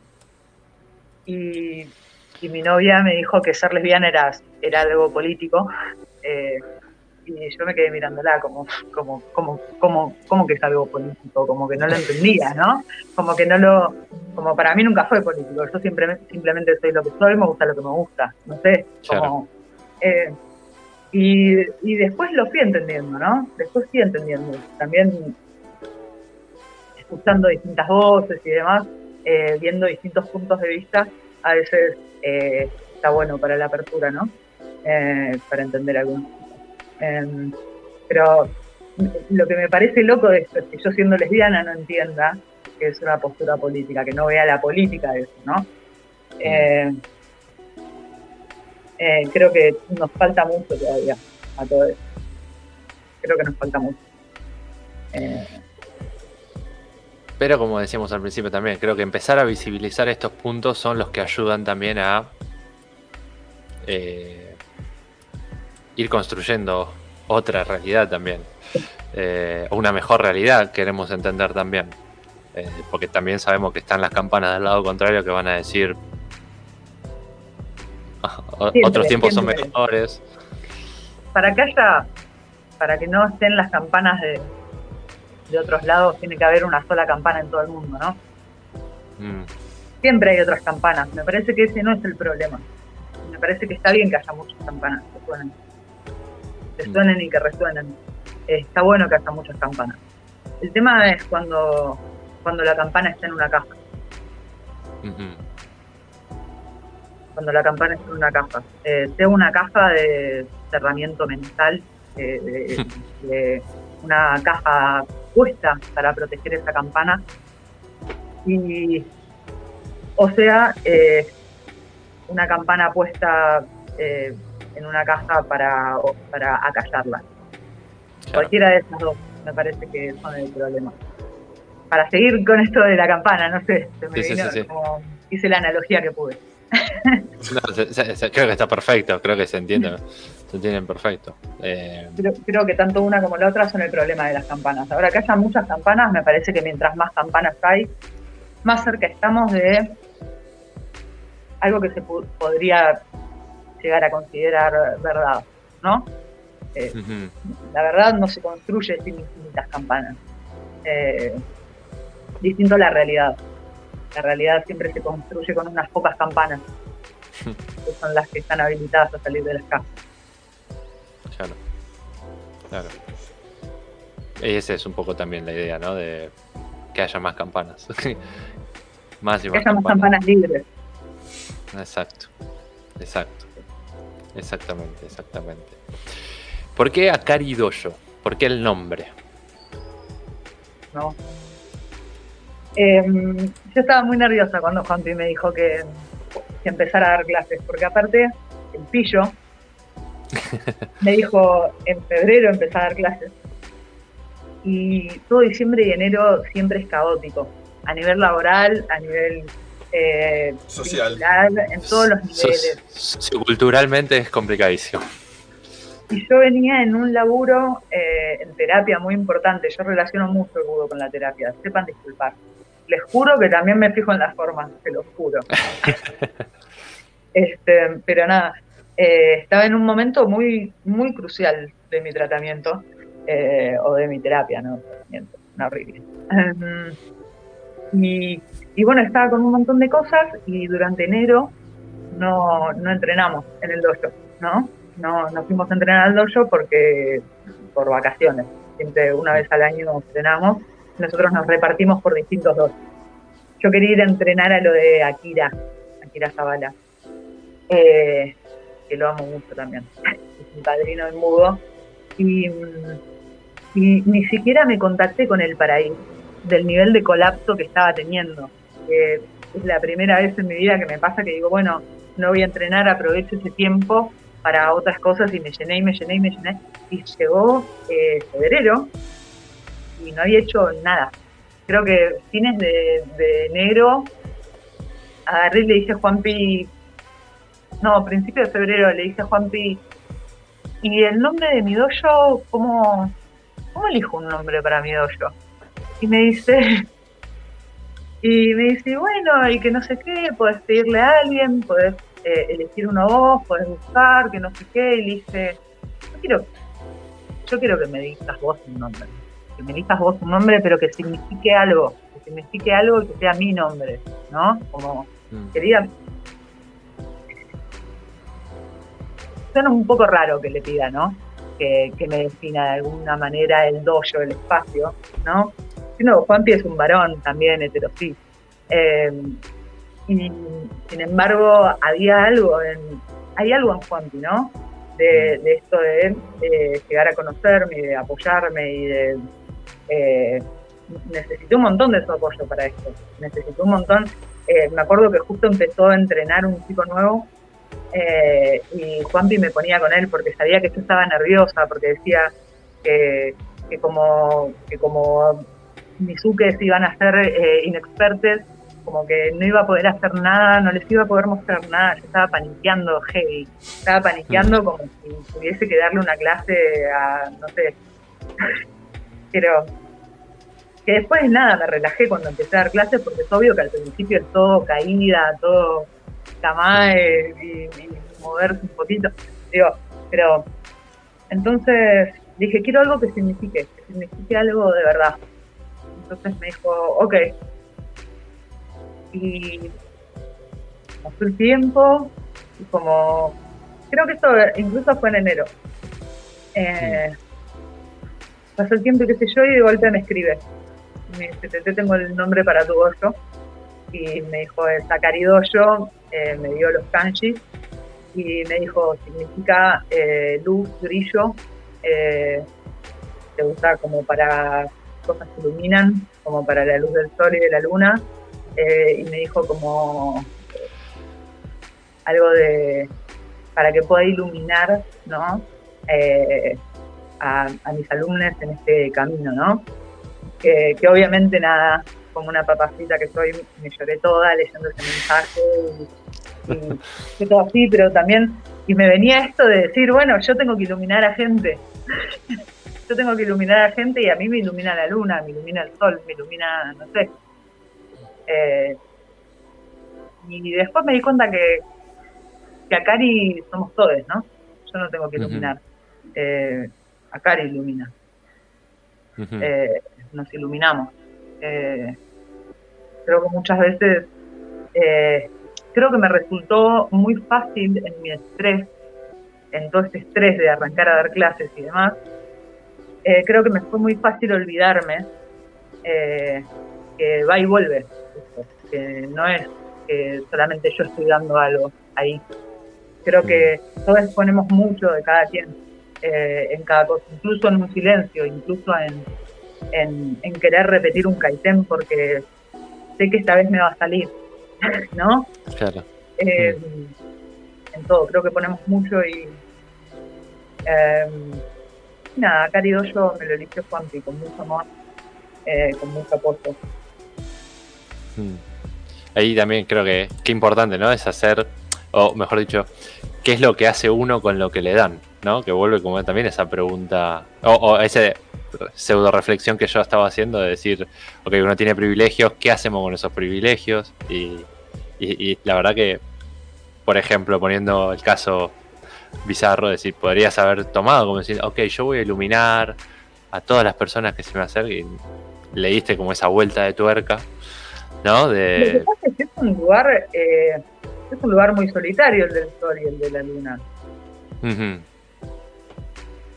Eh, es un lugar muy inalcanzable también. Yo no sé si quiero ser inalcanzable, creo que ya lo dije, pero. Sí, eh, eh, creo que sí, no, no, no quisiera nunca ser inalcanzable.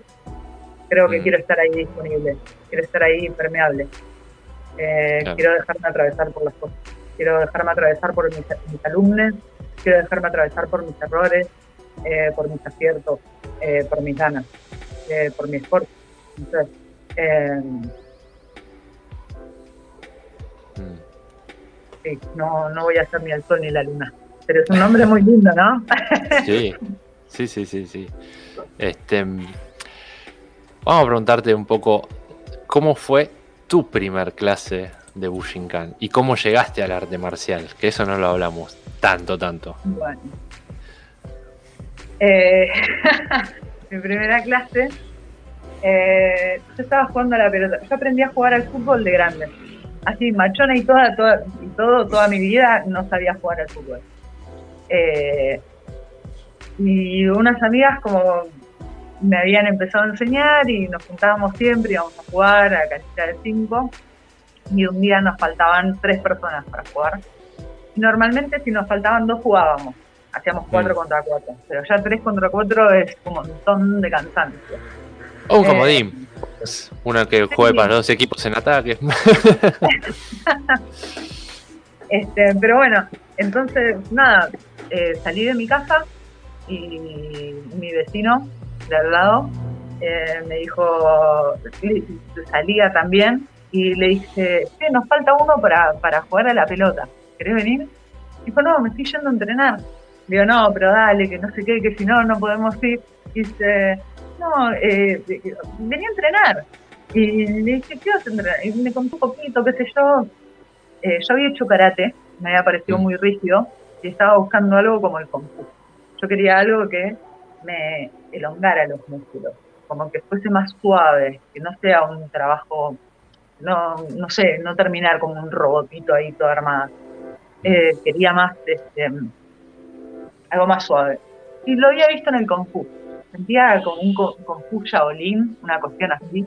Siempre los veía que están súper laxos ahí. Hmm. Y mm, cuando me dijo este, dije, bueno, voy. Y me puse el gui de karate, el blanco. y, fui con él y estaba Oski. Oski Barosela, una vez más apareciendo. Este, y me encantó, me encantó y empecé a ir. Me acuerdo que íbamos todo el tiempo y después eh, él empezó a planificar su viaje a Japón y qué sé yo. y se fue. Yo quedé medio huérfana, pero estaba todavía muy manija. Y, y nada, como un día iba caminando con este mismo vecino eh, por Mosconi y vi un cartel que decía Khan, Ninjutsu, y había alguien con el, con el y estaba el soque, que me lo acordaba por el pelo violeta, como lo había reconocido al toque por el pelo violeta. Y dije, ah, es lo mismo. Es como, es lo mismo, es un entusiasmo tremendo. Hmm. Y entré a preguntar a ver la clase, me dejó ver la clase Juanpi, la miré y toda contenta, me fui. Dije, bueno, arranco en octubre. Y me senté en, llegué el primer martes o jueves de octubre, me senté en la puerta del, centro y mm, no aparecía, no aparecía, no aparecía. En eso pasa Juanpi, que estaba su taller al lado en ese momento, dice, no te conozco, no habías venido. Sí, ¿estás para las clases? Y le digo, sí. Y dice, ah, justo, justo este mes lo entrenamos porque entrenamos por no sé qué. Le digo, ah, dije, bueno, bueno, casi mejor. Me acomodo un poco financieramente, me, preparo el presupuesto para gastar en esto. Y fui, ni bien empezó noviembre, fui y le dije, como mirá, esto, no me trates de, dama, no hagas diferencia porque soy piba, y le dije que, era muy exigente como alumna y que le iba a preguntar mucho. Y, nada, y ahí empecé, y medio a los porrazos, como todo el mundo, pero eh, ese, fue mi, inicio en, en Bushinkan. En ¿Te acordás eh. qué temas viste en la primera clase o...? Me acuerdo, sí, de rodar y me acuerdo del de, Gokyo no Kata. Eh, me acuerdo del agua y del fuego. Así. Mm. Eh, en ese momento, claro, o sea, ahora, bueno, te digo, fui no Kata y lo tengo mucho más en claro, pero en ese momento, o sea, mi recuerdo de ese momento era un recuerdo de inexperta, era un, recuerdo de alguien que no sabe. Y como habíamos ido con, con mi vecino, eh, hicimos un poquito de Ichimonchi. Este, y, me acuerdo que para mí era muy difícil, lo que más me decía Oski era que me sacara la cadera del karate, ¿no? Mm. Que karate tiene mucho esto de separar la cadera para hacer todo. Y, nada, soy una persona muy fuerte, siempre fui muy fuerte a nivel físico, eh, fuerza física. Y me acuerdo me acuerdo de implementar mucho la fuerza hasta que pude entrenar la suavidad. Eh,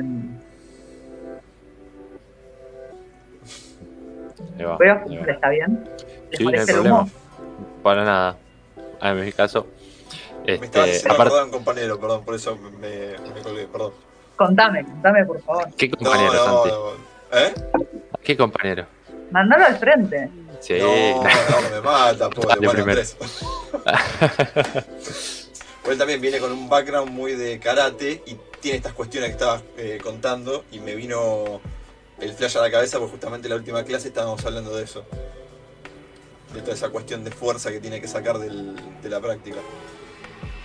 Es, difícil, es difícil. Me acuerdo, hay, hay, hay una, persona, hay una, mujer que se llama Cecilia Molero, que, estudia en Suryu Dojo, de, del Daishihan Alejandro Heredia, no sé si lo conocen. Eh, de nombre, sí. Muy suave, y muy laxa. Y me acuerdo que cuando yo estaba con todo este proceso que le estaba poniendo mucha energía a tratar de no usar la fuerza, a tratar de ser muy suave, de no generar una reacción, estaba poniéndole mucho, sigo poniéndole mucho a eso, ¿eh? no es algo que tengo resuelto, no, es algo que ya, que ya me salga, ¿no? Pero eh, me acuerdo que entrenamos eh, en su dojo, un encuentro de clases, y dije, ay, Ceci, venía repensando en vos porque estoy estoy estudiando la, la, suavidad, ¿viste? Y como ella me había quedado muy en la cabeza, me había quedado muy en la cabeza ella con su suavidad y Akira también, que Akira es muy mm. suave. Y, y me dice, ay, justo yo estoy estudiando ser un poco más firme, como... complemento. y me pareció hermoso eso, me pareció hermoso porque esto que yo estoy teniendo que entrenar desde un lugar, ella lo está teniendo que entrenar desde el otro lugar, como el equilibrio, ¿no? No es que tengo Mm. que doblarme ante todo para adaptarme, sino quizás este, adaptarse va por otro lado también, ¿no? Sí. O sea, una alumna me preguntó hace poco eh, como si adaptarse significaba como aceptar todo esto que está viniendo, ¿no? Como yo Ujú. tengo que bancarme todo porque me estoy yo me adapto y me banco todo. Fue como, mirá, Mm. desde mi lugar no es eso. Como desde mi lugar adaptarse para nada es aceptar lo que se te viene sin más. Es simplemente poder tratar de fluir, intentar fluir alrededor de eso para estar lo más protegidas que podemos, ¿no? Una- la respuesta que yo le podía dar desde mi lugar, ¿no? Ujú. Eh, es una pregunta que espero que se la haga a muchísimas personas en cada encuentro que hagamos de entrenamiento. Una pregunta que me gustaría que, que se haga, ¿no? Eh, me parece, hay muchas preguntas que siento que necesitan de varias respuestas. No solamente eh, por distintas opiniones o por distintos puntos de vista, sino también por la repetición. Eh. Hay muchas cosas que Juanpi me dice en el primer día y yo tres años después, o algo que me dijo Oski al principio, muy al principio, digo, ah, A esto te referías. esto era. Mm. Y encima, después, aparte de ser eso que me cayó, que me cayó la ficha tres años después, por ahí mucho después, en otro momento de mi, de mi entrenamiento, va a significar otra cosa también, ¿no? Que no anula la anterior. Claro. Eso me parece muy hermoso. Me parece muy hermoso. Es como, sí, tu trabajo de desgrabar todo esto va a ser para siempre. Sí. ¿no? Y adaptarse también es eso. Adaptarse también es eso, es el cambio de respuesta. Es agarrar y decir, bueno, en su momento esto significó eso, eh, ahora está significando esto otro. Y para ustedes, como y de golpe, no sé, me ocurre, Sí, sí, sí, sí, sí, sí. solo una Sí. cosa. I- i- ir aumentando el umbral de muchas cosas, muchas cosas. Pensaba, por ejemplo, en el ejemplo que me diste al principio, ¿qué pasa si viene una persona que no quiere un contacto? ¿Y cómo puede aprender el arte marcial? ¿Y cómo puede ir aprendiendo a aumentar su umbral frente al contacto físico? Eh, y poder ir cada vez más profundo sobre la práctica. Que también, si es que es por ahí, porque también Claro, si una claro, persona el- que jamás quiere contacto físico, no sé, o sea, siento que voy a tener que tener mucha más experiencia para poder ayudar a esa persona eh, y, y conocimiento, bueno, no conocimiento, no, pero hay un poco más de sabiduría, ¿no? Eh, pero también que tampoco signifique que tiene que llegar al contacto físico, ¿sí? Claro. Eh, yo siento que Bushinkan, algo de las cosas, una de las cosas que más me gusta de Bushinkan es que siento que el arte en sí también se adapta, que, que- que en sí Bushinkan se adapta, que no es solamente eh, que entrenamos nosotros, les budokas, a adaptarnos, Eh, también el arte marcial se adapta. Me parece que Sí. eso es importante, me parece que eso es muy importante. Y creo que, nada, que puede surgir eh, de, toda esta, de toda esta ola que, que está viendo de abusos y violaciones y maltratos, no me extrañaría que de golpe haya un montón de personas que no quieran.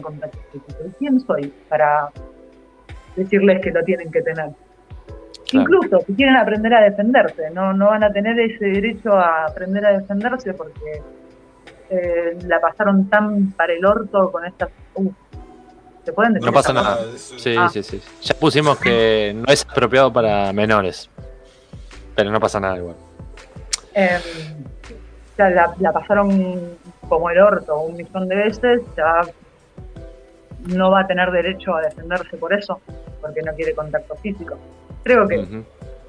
Sí, sí, sí. creo que quizás no yo, quizás no yo, pero sé que otras personas que llevan muchos más años en el camino y que por ahí eh, puede- pueden encontrar la forma de adaptarlo a eso. Eh, Mm. Hoy no me siento yo con la capacidad de hacerlo porque todavía no lo, no lo viví. En el momento en el que lo viva, nada, llamaré a mi, a, a mi maestro, a mis padrinos del budo, a mis, a mis builds y Mm. nada. eh, lo intentaré. Claro.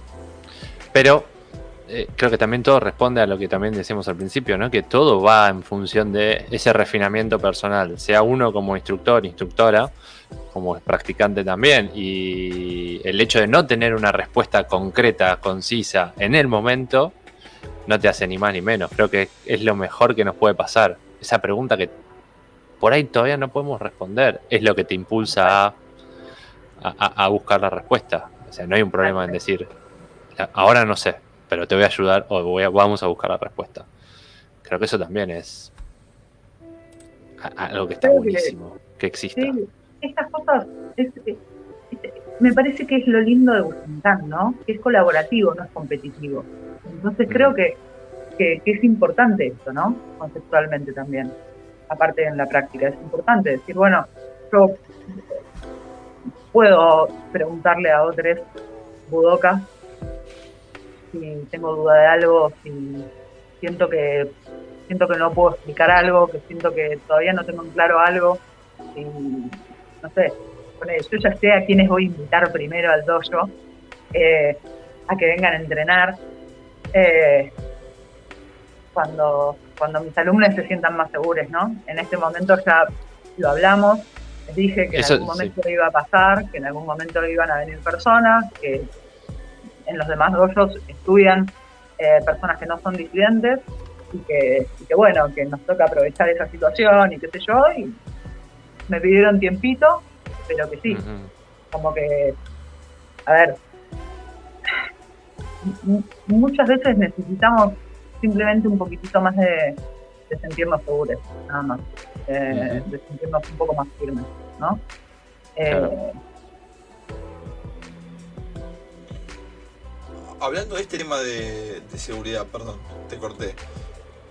A lo largo de la charla me dio la sensación de que tu maestro Juanpi es como un referente para vos de seguridad, ¿no?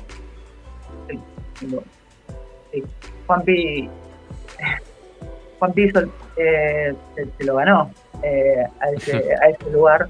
Eh, bueno, como les conté, hice muchos procesos internos entrenando con él y y nada, también viví situaciones medio complejas. Una vuelta, como les dije, mi senpai es muy ninja, es muy laxo y tiene muchos más años de entrenamiento que yo. Y hace Hicho Kaiten, ¿sí?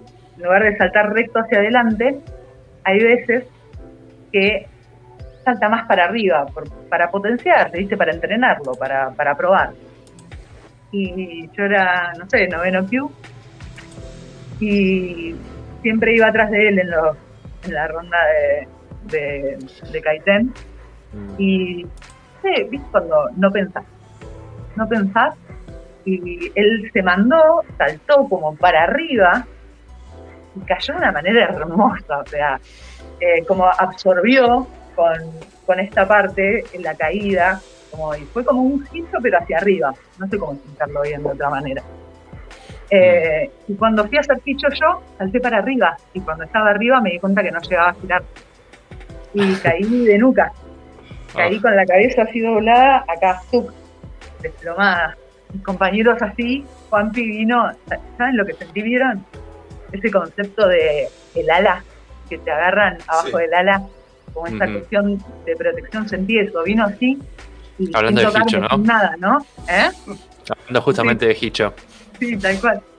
Y, como que vino, eh, y, ahí como que lo miré y le dije, me desmayé, y me dijo, no, le digo, creo que estoy bien, y me dice, por las dos no te muevas, ¿viste? Era como, y, como despacito ahí, después cuando me mueva, bueno, después no hice Hicho Kaiten por un montón de tiempo, ¿no? Mm. Pero bueno, ese fue el, ese, ese fue el primer momento en el que, en el que sentí como esa protección. Eh, mm esa cuestión. Después nada, tuve un, tuve un problemita con una persona que me sentí muy incómoda entrenando. Eh, nos íbamos, era un evento, una clase especial, de eso que va todo el mundo. Mm. Me había tocado entrenar con, un chabón, yo era muy nueva y pensé que, pensé que estaba bien, eh, que por ahí las técnicas, no sé, era un nivel de suavidad que yo todavía no, no entendía o algo por el estilo. Y cuando se lo dije, eh, porque esta persona con la que entrené me dijo como, eh, vamos a tomar algo después, no sé qué, y le dije, no, no quiero. Dijo, Mm. le digo, me tengo que ir con mi maestro, y me dijo, no, pero tu maestro también viene. Y fue como petrificada, y fui y le dije, Juanpi, decime por favor que no vamos a ir a tomar algo con el que entrené. Me dijo, ¿por qué? Perdón, eh, perdón por el detalle, digamos, pero esto te referís al contacto, al tipo de contacto que hablabas de la suavidad, al tipo de contacto que tuvo con vos entrenando, Claro, a la forma de, de- de tocarse, digamos. Sí, o de deslizarse, ¿no? Como- sí, es muy difícil de explicar, porque también es Mm. un límite muy fino y que ni Mm. siquiera yo puedo reconocer muy bien. Y ahí también el rol de Juanpi fue clave, porque yo fui y le dije, me dijo, ¿por qué? Le digo, me sentí incómoda, no pasó nada, pero no quiero, no quiero. Me dijo, bueno. Y como que se puso en un camae, que yo ahora lo pienso, ¿no? Como camae. En ese momento simplemente fui atrás de él, eh, pero me dijo, como vení, y se armó como un ichimonji, y yo entraba como atrás del ichimonji, ¿no? Yo entraba como en esa espalda y él me estaba como llevando, y esperamos a que el tipo vaya por una salida, y él me llevó por otra salida, y como que nos escapamos y le avisamos a un par, y vinieron los demás, y cuando estábamos ahí en, en camino, dijo, ¿me querés contar? Dije, es que en realidad no sé si, si pasó algo real, simplemente me sentí incómoda. Me dijo, Mm. ¿te sentís incómoda con la forma en la que entrenaron juntos? Le dije, sí. Me dijo, bueno, mirá, eh, solo si vos me, si a vos te parece bien, lo voy a hablar, porque esto no es algo que se acepte mucho en campo. Entonces, cuando él lo va a hablar, hay antecedentes de este tipo y como que, no sé, pero hizo todo un laburo atrás de algo que yo no tenía la certeza, porque realmente una llega a dudar mucho de sí misma, de lo que está sintiendo en esos momentos, porque también yo era noveno Q y él era, no sé, mucho más. Tenía un cinturón negro todo gastado, qué sé yo, e- era lo que yo podía ver, entonces podía hacer un nivel de. Pero después, claro, yo me pongo a pensar en todas las demás personas con las que entrené técnicas semejantes, nunca me sentía así. Claro. Entonces, como por ahí, viste, y eso me lo ayudó a ver él. Eh, Claro, sí, siendo varón.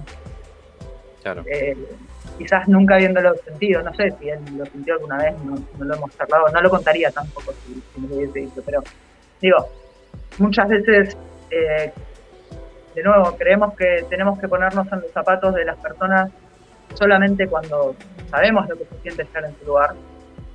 Y creo que un poco la empatía habla de otra cosa, creo que creo que no tenemos que haber vivido necesariamente lo que le está pasando a la otra persona para, para poder intentar comprender lo que le está pasando, ¿no?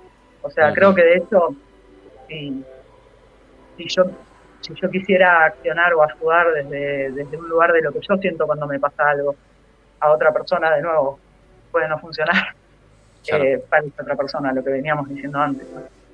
Mm. me parece a mí. Sí, y, y- creo que en relación también a lo que decía Santi al principio de la pregunta con respecto a, tu relación con Juanpi y la seguridad que te proporciona, también es el hecho de cómo, qué importante también que la persona que te instruye te da confianza en- frente a tu instinto, frente a algo que vos eh, no estabas tan segura eh, de si era así realmente. Y obviamente esta persona tenía un prontuario que terminó de, con- de confirmarse con algo que vos sentiste. eh, en- entrenando hace poco y quizás con otras personas pasó y pasó y pasó el tiempo después y ya está y quedó. Claro, que por ahí tenía antecedentes porque esas otras personas no tuvieron a alguien que les dijera, che, sí, lo que sentiste, vale, lo que sentiste Claro. cuenta. Entonces se, se tuvo que llegar a un punto donde, y, y no estoy hablando de la falla de, de los maestros ni de, ni de las personas que las han sentido antes, que por lo demás no sé quiénes son. ¿Sí? Claro. No sé son, Claro, claro. no sé el nombre de ese chabón, no sé nada, no. Digo, eh, hay, hay una cuestión, ¿no? En esto de tener que esperar a tener una prueba firme para... Eh, me hicieron ver un me hicieron ver un video que está buenísimo eh, en YouTube.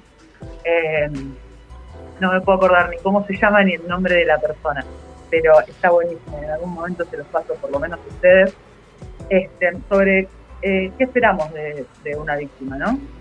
Se trataba. ¿no? ¿Y qué esperamos que, como eh, cómo tiene que ser una víctima para que sea una víctima, ¿no? Cómo tiene que, cómo se tienen que dar las cosas. Claro, normalmente, y bueno, y contaba de, eh, ella había recopilado un montón de historias de un montón de personas que habían sufrido violencias, abusos, acosos, violaciones. Y, nada, y cuenta esto de, eh, bueno, el relato ¿sí? Eh, de una de las personas era como, bueno, sí, un chabón que me parecía lindo en un bar me, invitó, me ofreció llevarme a mi casa, creo que era. Y cuando, y medio que me gustaba y por ahí le invitaba, yo, pero vi que se fue para otro lado, en el medio de la autopista, y ahí me di cuenta que me iba a violar, ¿no?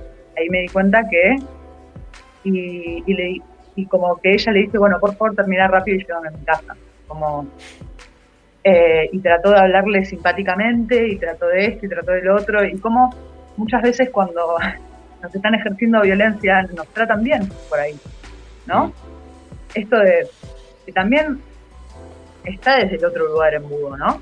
que es una mm. forma de no generar una reacción. Si yo te estoy protegiendo, estoy generando una reacción, ¿no? Eh, esa reacción puede complicar mis planes. ¿sí? Si yo te, trato, si yo te trato bien, te trato suavemente, la cuestión puede hasta llegar a fluir hacia donde yo quiero, sin importar que sea una violación, un, secuestro o lo que sea, ¿no?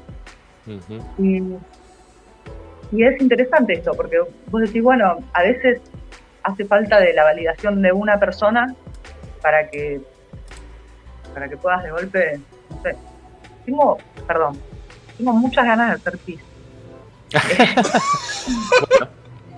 hacemos una, breve pausa, sí. Hacemos una breve pausa. Es mucho té, perdón. está muy bien. Mucho TT. bueno, te esperamos entonces. ¿Me esperan? sí, por supuesto. ¿Cómo hago en esta app para...? Nada, yo te saco, yo te saco. Ah, bueno, gracias. Listo. Ahí volvemos con TT en un ratito. Ahí estamos. Perfecto. Mientras seguimos charlando nosotros dos, Santi, por supuesto. Eh, vamos a recordar que todas las personas que quieran eh, conversar acerca del tema, comunicarse, eh, hacer una pregunta a TT, pueden ir haciéndolo en el chat. Santi ya está marcando ahí los eh, favoritos. Ahí estamos viendo los aplausos de Usuluna, este, que creo que nos sigue en, Instagram. Mandamos un saludo ahí. Luciano Silva también, un boa tarde en portugués. No sé si de Brasil o de Portugal, pero obviamente mandamos un saludo, querido brother. Chigolín desde México, qué gusto verlos y escucharlos. Un abrazo desde México, como decía, hermano, ojalá pronto podamos vernos allá. Les recomiendo que vayan a escuchar su podcast junto a Alan Vázquez con eh, Igor Parra, alias Chigolín, este, y el equipo, eh, Cómo ser un ninja, ¿sí? donde tratan un tema en específico, siempre en relación a la práctica, como ya lo dije varias veces, nutrición, flexibilidad, eh, espiritualidad. El, otro, el último capítulo fue acerca de la literatura y la práctica, también súper interesante para que vayan a escucharlo. Este, bueno, Elga Wolf, Wolf, como dijo TT, hermosas reflexiones, muchas gracias, calculo que es familiar de, TT, este, y si no, disculpa si me estoy equivocando. Este, muy gracias ahí por el saludo. Obviamente, una vez más, ahí está TT, ya volvió. En 3, 2, voilà, ahí estamos. Es mi hermana, Gelia. Ahí va, le mandamos. escuchando. Mm. Ahí está. Le mandamos un saludo entonces a, a, la sister. Ahí estamos, gracias por estar ahí. Este. Mm, TT, no sé si te podemos seguir robando más tiempo. Vos nos dirás. Vamos adelante entonces, sigamos siendo ladrones del tiempo.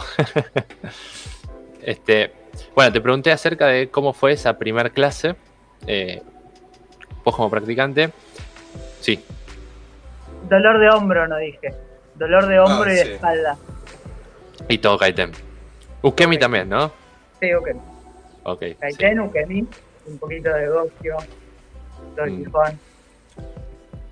Eh, Es, creo que eh, lo que a todos nos sucedió, me parece.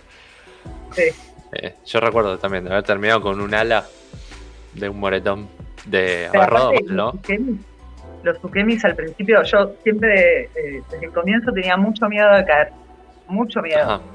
Miedo, terror.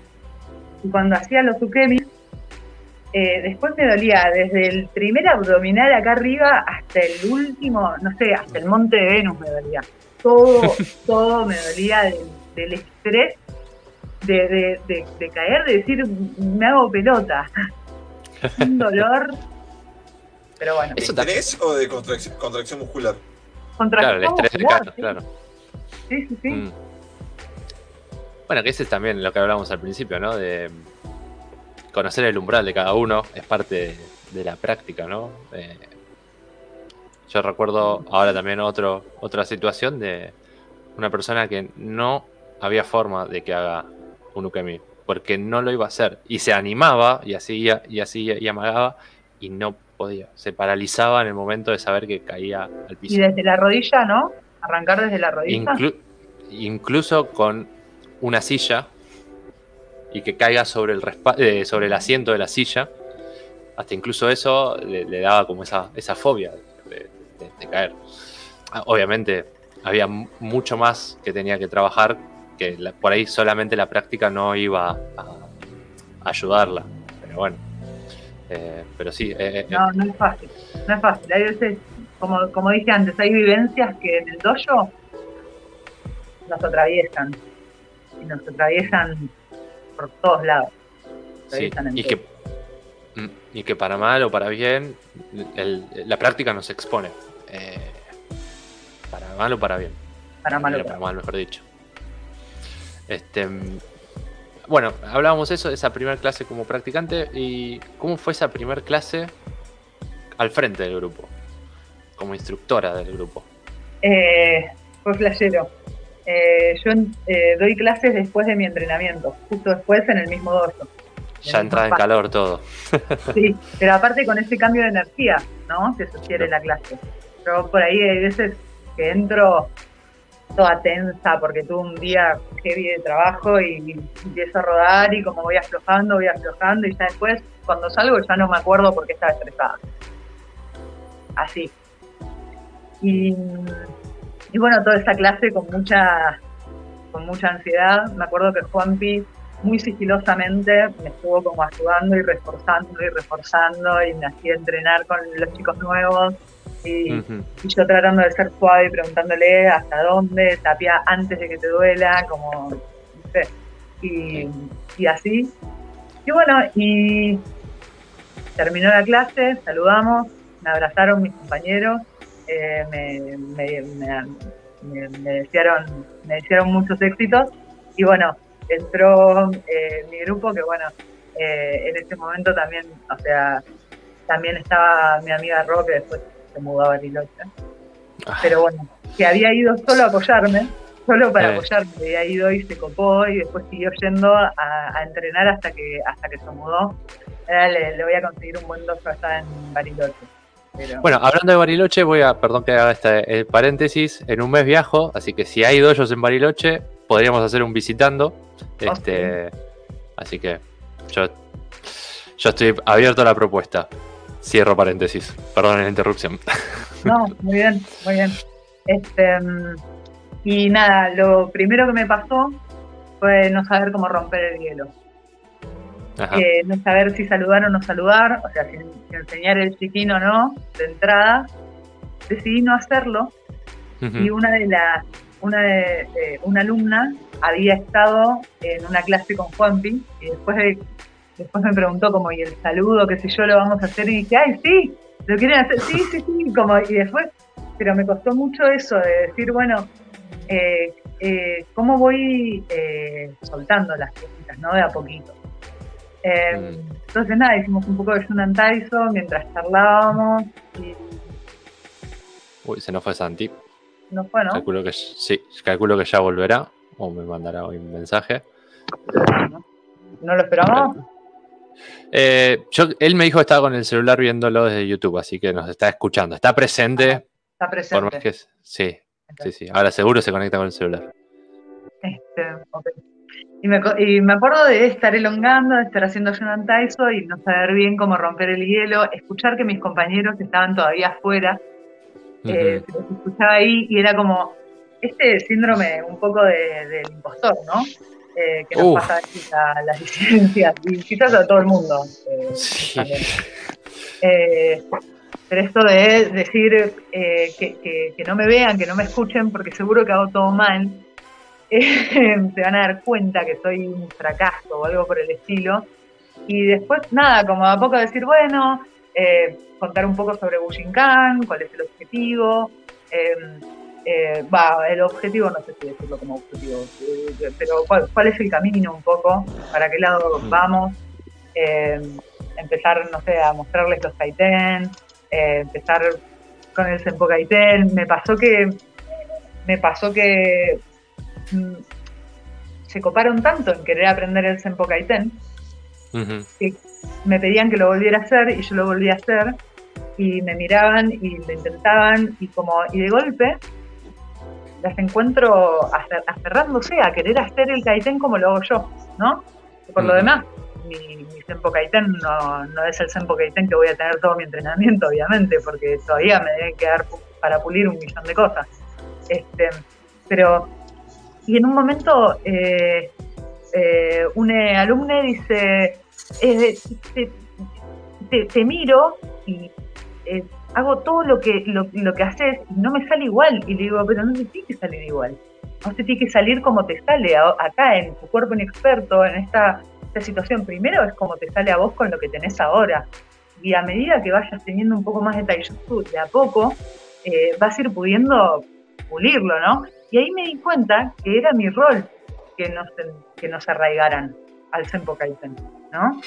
Que entonces dije, bueno, eh, y pasé a otro Kaiten, y como, y ahí ya me fui dando cuenta de algunos desafíos, ¿no? De, enseñar donde, bueno, al estar a cargo del grupo, por decir de alguna manera, que tampoco me gusta decir a cargo del grupo, pero por decir de alguna manera, ¿no? Mm. Esto de, eh, bueno, hay un montón de cosas de las que me tengo que encargar acá, que, que son importantes y que que bueno, que dependen un montón de cómo yo lleve la clase. Y, me pareció súper desafiante y súper entusiasmante eh, encontrarme con esto, que no es solamente esto de eh, hacer una técnica, eh, sacar un balance y demás. También hay, hay un montón de otras cosas, ¿no? Que nos enseña Bushinkan y que a poco vamos incorporando y vamos intentando de alguna manera incorporar y transmitir de, la forma que podemos, ¿no? Pero bueno, eso, eso estuvo bueno, eso estuvo bueno porque me acordé de Juanpi, esto de no arraigarse que tanto me dice todo el tiempo y es como, eh, ok, acá no, no, nos arraigamos, no nos arraiguemos a eso, sigamos y ahora es como que eh, de a poco fui me echando cada vez más cositas y pum, pum, pum, como que, y dentro de lo básico, ¿no? De lo que se puede hacer cuando, cuando somos del Timo cuando recién, recién arrancamos. Eh, así que nada, un poco mi clase fue eso, me costó romper el hielo, me gustó mucho. Esto es algo que eh, hice una publicación al respecto. Eh, creo que fue la segunda clase igual, o la tercera, que estábamos haciendo los kamaes, ¿no? Estábamos entrenando kamaes y, y les hacía cambiar el peso y avanzar. Y les pregunté si estaba bien sacar una foto para, para Instagram y dijeron que sí. Entonces cuando me pongo, justo se ríen, ¿no? Y están riendo ahí tratando de ponerse en Ichimonji. Y me sentí tan reflejada en esa risa, ¿no? Me sentí tan reflejada en esto de esta nueva postura rara, que es como esto, como mi, mi, pie está bien y esto está bien. Y, y esto de, como, no sé, como me sentí me sentí muy bien, ¿no? Esto de, la sonrisa como un kamae, ¿no? De, Que de nuevo me permitió resignificar algo que yo en algún momento cuestioné desde mi inexperiencia, ¿no? Obviamente, o desde mi falta de apertura en algún punto, ¿no? Que en algún momento yo pensé, esto que, dice Hatsumi Sensei, que Sensei, dice mucho esto de eh, la importancia de sonreír y cómo nos, cómo, eh, cómo nos protege la sonrisa muchas veces, ¿no? Mm. Y desde mi punto de vista, muchas veces eh, para una disidencia sonreírle a alguien en la calle es más un peligro que una protección, ¿no? Entonces por ahí yo no lo estaba pudiendo entender desde el sentido que lo decía Hatsune Sensei, ¿no? Eh, habiendo tenido tan poca experiencia, que la sigo teniendo muy poca experiencia, ¿no? Pero digo, ahora lo pienso de otra manera, ¿no? En ese momento en el que se estaban riendo, dije, qué importante eh, la sonrisa, ¿no? Qué importante esto, porque también es una muestra de seguridad, es una muestra de, libertad, ¿no? Saber que ahí yo, puedo fluir como fluyo y está bien, ¿sí? Mm. Y de golpe entiendo que en algún momento de mi entrenamiento sonreír en la calle ya no va a ser peligroso, porque quizás, si mi sonrisa es un camá, ¿eh? y no simplemente una marca en mi cara o una contracción, quizás en algún punto puedo llegar a eso, ¿no? A, sentir, a sentirme segura sonriéndole a alguien en la calle. Que por lo demás, yo le sonrío a todo el mundo en la calle.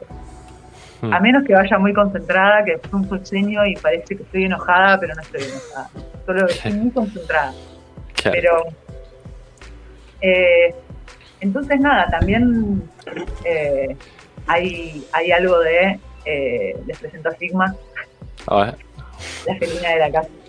Y esto de, de resignificar todas estas cosas que en algún momento las sentí de un lado, ahora pueden ser otra cosa. Eh, y, nada, de nuevo, muy desafiante y muy hermoso. Eh, a mí me suele gustar lo desafiante, eh, pero nada, muy hermoso. Ahí estamos. Vamos a, recordar los días, los horarios y en qué lugar se encuentra el Akari Dojo. Akari Dojo está en Villa Purredón, y por el momento tengo un horario nocturno que es de 9 a 10 y media. Eh, con el tiempo voy a hacer un horario también, otro horario, este, eh, un poco más tempranero, pero un poco la idea, a ver, eh, a la hora de pensar en un espacio seguro para disidencias hay que contemplar que, bueno, que también de día trabajamos, como todo el mundo, y que no todos tenemos el privilegio de a las 7 de la tarde poder ir a entrenar. O sea, es un privilegio que yo tengo, que me pude hacer. Eh, vas a tirar todo, sin más. ahí está. jugando con una cosita ahí. Este, eh, me olvidé lo que estaba diciendo. De los horarios que estabas cambiando. Ah, sí.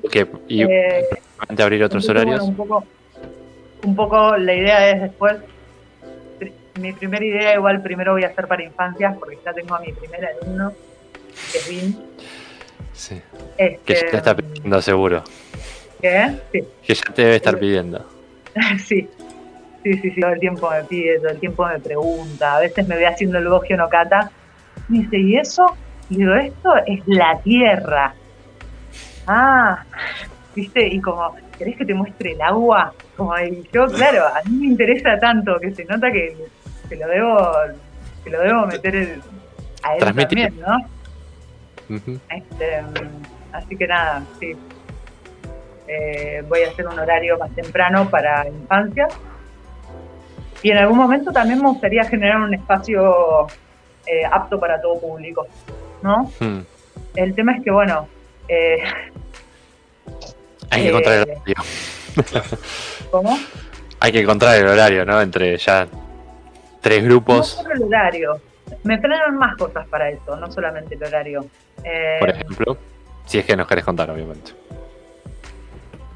Sí, puedes gozar eh, algo, quizás. Mm. No sé si puedo realmente como expresar plenamente lo que quiero decir, así que voy a cuidarme mucho en cómo lo digo para que no para que no parezca otra cosa, ¿no? hay algo en, en el acto para todo público que desprotege en algún punto desde mi percepción y expone quizás a tuve un sueño, de otra vuelta tuve un sueño, ¿sí? Estábamos en el dojo entrenando con mis alumnos, ¿sí? Y venía un señor eh, y, y, decía, a ver, como que quería, quería entrenar, tipo, por algún motivo, yo le decía, dale, sí. Y decía, ah, pero esto no sirve de nada, porque claro, Gogio no cata, toda clase de principiantes, como eh, la gente que no entiende Budo, y era como que sabía de otra cosa, y algo sabía, ¿no? Era mi, mi, percepción en ese momento. Entonces, claro, me empieza a decir así, y yo frente a mis alumnas, ¿sí? les digo, hoy vamos a estudiar Uraguasa, que yo oh. no, no podría enseñar Uraguasa en este momento de mi entrenamiento, ¿no? Y le dije, bueno, por favor, da la clase vos, ¿no? Eh, da la clase vos y como él, eh, yo hacía de buque, ¿no? Y lo atacaba y él me hacía una técnica y yo le sentía y la seguía, como y le hacía una contratécnica. Eso era lo que yo había enseñado. Pero claro, yo no puedo hacer eso en este momento, creo, por lo menos. O sea, nunca estuve en esa situación. Claro. ¿Eh? Eso te iba a preguntar, es algo que vos crees de antemano, pero al no estar expuesta en esa situación, no sabés si realmente... A ver, claramente, como dijo Juanpi cuando le conté el sueño, eh, no, no, no lo dejo pasar. Claro. Claramente. Es obvio que no lo dejo pasar, ¿no? O sea, que él me dice como, bueno, en esta situación donde te está prepoteando, ¿sí? Nos protegemos, nos movemos un lugar, o sea, no...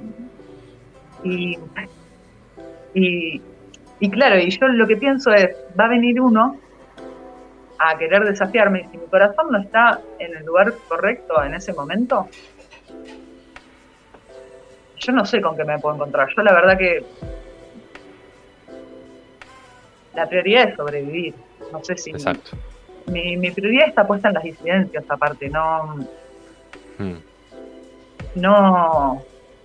Eh, no siento que todo el público necesite de este espacio. Creo que si consigo encontrar la forma de hacer un espacio seguro, como, como seguro para todas las personas que, vienen. Porque también, quizás mucha gente no entiende la necesidad de un espacio seguro porque se sintieron seguros toda su vida.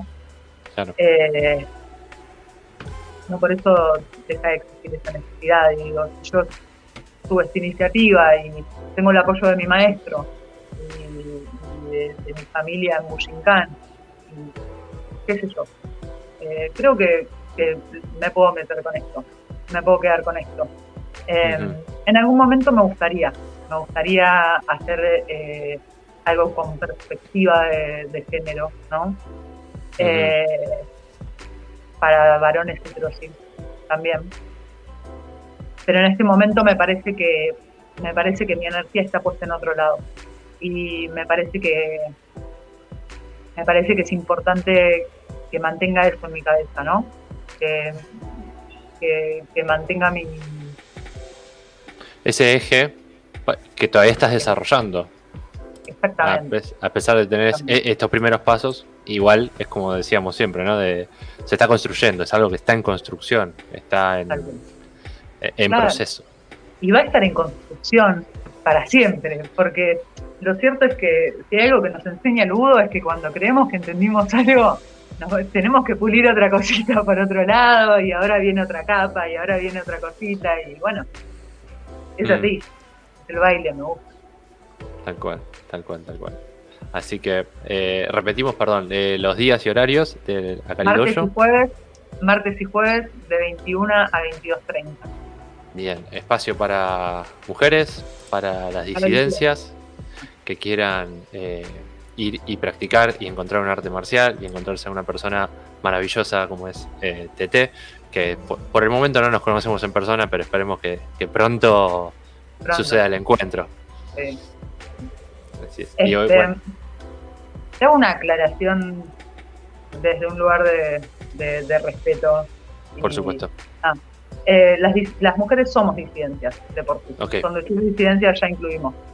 Eh, en algún momento yo hice un flyer que decía mujeres y disidencias porque entendía que no todo el mundo sabía y que muchas mujeres que no estaban al tanto eh, eran disidencias, por ahí tenían que entenderlo o algo por el estilo y después me arrepentí porque es una forma de sacar a la mujer de un lugar de disidencia, algo que me ayudaron a entender.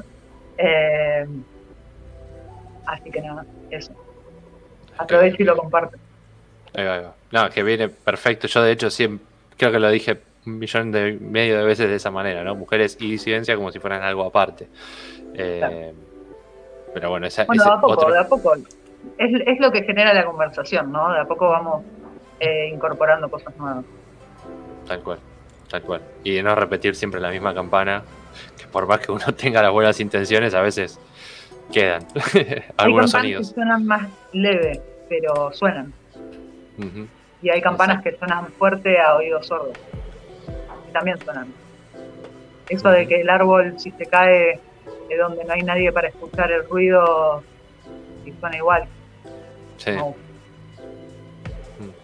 Y preguntarse eso. Mm. Bien, eh, vamos a pasar algunas preguntas, a ver si hay en el chat. Eh, creo que había una. Sí, tenemos una acá, Chris Sánchez. Ahí está, ahí está. Eh, ¿Cuál es el aprendizaje que has podido absorber en enseñar Bushinkan? Como primera pregunta.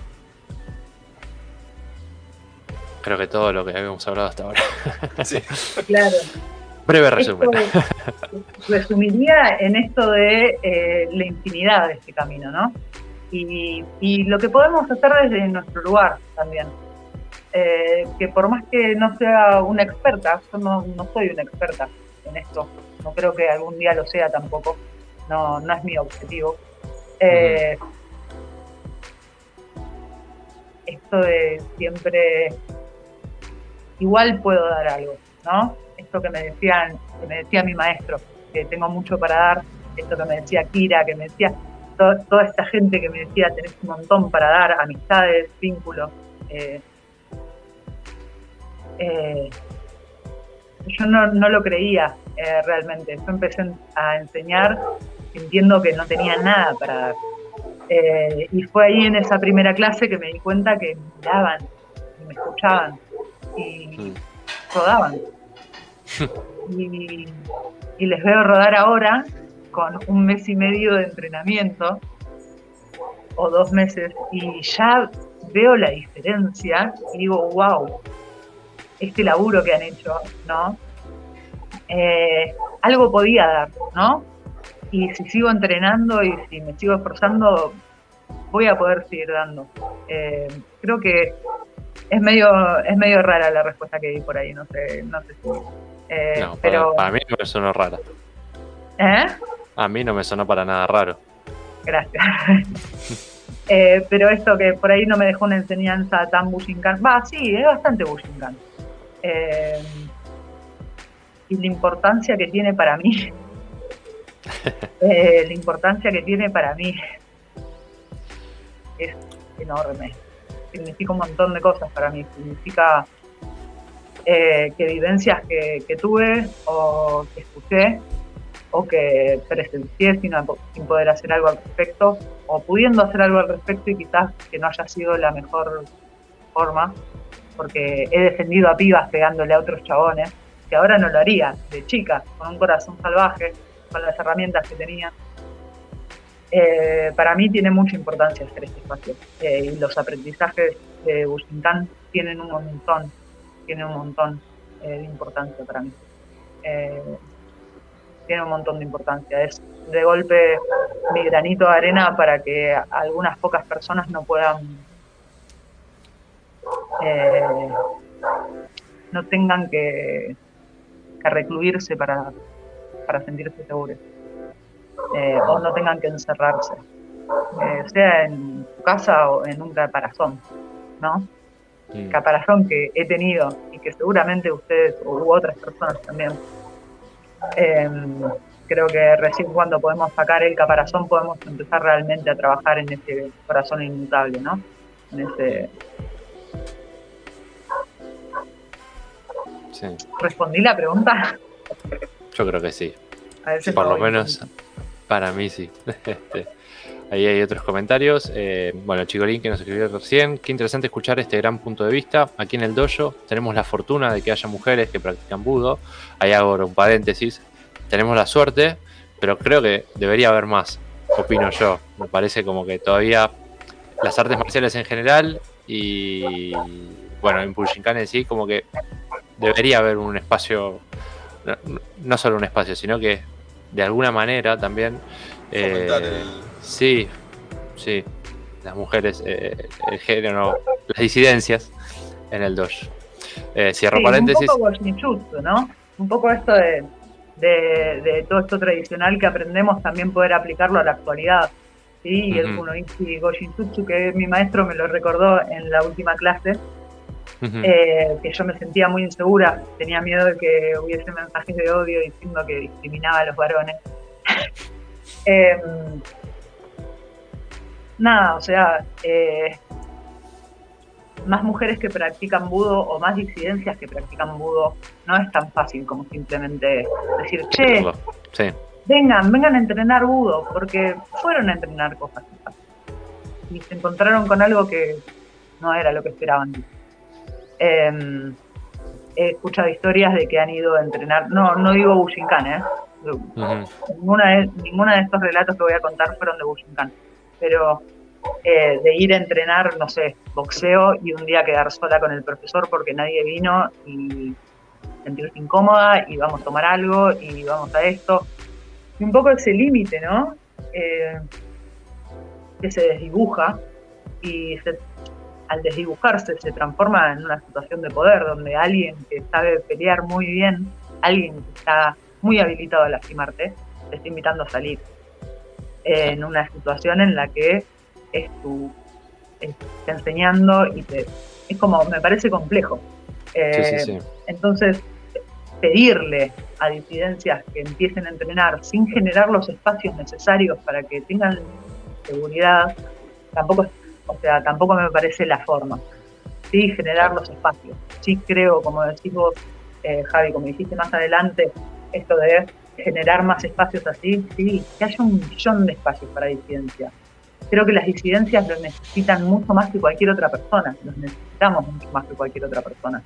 Incluso cuando no nos damos cuenta, incluso mm. cuando creemos que tenemos algo bajo control, a veces no tanto a veces baja en el camae y está, no lo tenés bajo control. Entonces, por ahí sí, eh, me gusta lo que dice eh, Ahí, ahí, lo ponemos de vuelta. Este, este, me encanta esto que dice, sí, que haya más mujeres, que haya más disidencias este, entrenando y pudiendo eh, obtener las herramientas eh, para cuidarse día a día. Pero también aparte de eso, la necesidad de cuidarnos viene de otros lados. Y no sé, eh, es como que cuando, cuando se, se habla entre varones de, violencias, ninguno es violento y ninguno es abusivo y ninguno, porque obviamente, eh, primero que nadie va a andar contando las cosas que hacen que, que, no están buenas, eh, pero también porque hay muchos que no saben lo que es una violencia, que no saben que sacarse un porro es violencia, o que no saben que manipular a una persona es violencia, o que, no sé, eh, minimizar las emociones de una persona es violencia. Entonces, de golpe, creo que nos queda por aprender muchísimo para estos espacios. A mí me queda aprender muchísimo para estos espacios, a otras personas también, a quien sea que quiera hacer un espacio seguro, le va a faltar un montón, porque de nuevo, está lo que sabemos, está lo que no sabemos, está lo que no sabemos. exacto. Tal cual. Y está lo que vivimos también. Eh, mm. Lo sentimos. Eh, sin lugar a dudas. Sin lugar a dudas. Eh, y, y, esto también lleva vuelta, por lo menos también en mi caso personal, de decir y pensar cuántas veces quizás he ejercido violencia sin darme cuenta, de, dar por sentado muchas cosas. Lo mismo que decías, nadie conoce un amigo violador, varón, pero todos conocemos una piba que sufrió algún tipo de abuso. Eh, ¿Cómo puede ser que... Los números no cuadran, ¿no? Claro. Por decir lo mismo. por decir lo mismo. Hay algo en la ecuación que, que no da. Entonces también, eh, antes de generar espacios seguros, por ahí lo que pueden hacer eh, las personas que quieran colaborar esta situación. ¿sí? Es un poco mm. armar, abrir diálogo sobre qué cosas son violencia. Que no solamente un, un ataque físico es violencia, ¿no? Que hay un montón y cómo trabajamos para controlar también esos impulsos, cómo trabajamos también para entender que el cuerpo de la mujer o de la disidencia no, es propiedad de nadie más que de, esa persona, este, que las emociones de los demás no, son para ser cuestionadas por nosotros, por nadie, eh, que hay un montón de cosas que nos quedan por aprender, eh, por hacer carne también aparte de aprender, ¿no? Porque esto, bueno, en modo también viste que hay mucho de esto de, vieron más, que hay mucho de esto de, lo entendí, entendí lo que me estás diciendo. Pero... Llevemos a la acción. Claro, pero eh, después a la hora de meterlo en el gogio, es como, ah, como bueno, eh, y después cuando lo metiste en el gogio, a la hora de meterlo en, en el quijón, y cuando ya hay el peso de otra persona, donde hay distancias, donde hay un montón de cosas ya más en la práctica como desafiantes. Mm, tal, cual, eh, Así que nada, un poco eso. Eh, creo que el diálogo es mucho más importante que antes que eh, espacios que quieran abrir a disidencias. Digo que está buenísimo igual, ¿no? Pero siento que va, siento que no.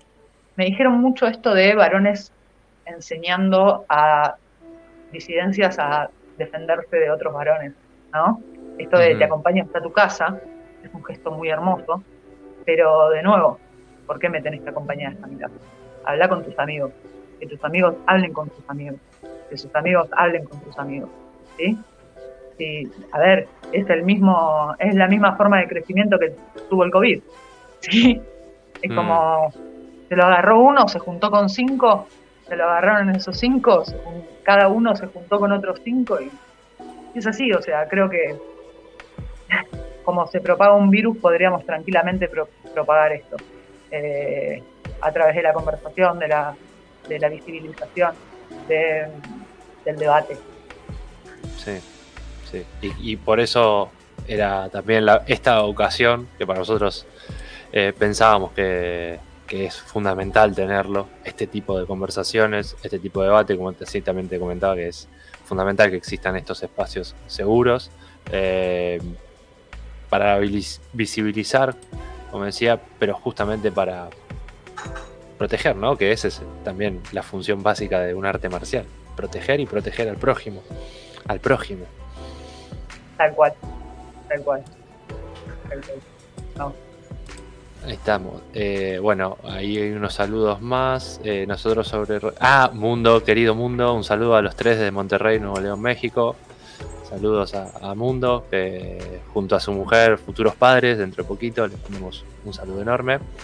Este. Bueno, más flores para maravilloso programa. No, el, maravilloso ustedes que están ahí. Maravillosa eh, nuestra invitada el día de hoy. Así que muchas, muchas gracias. Este.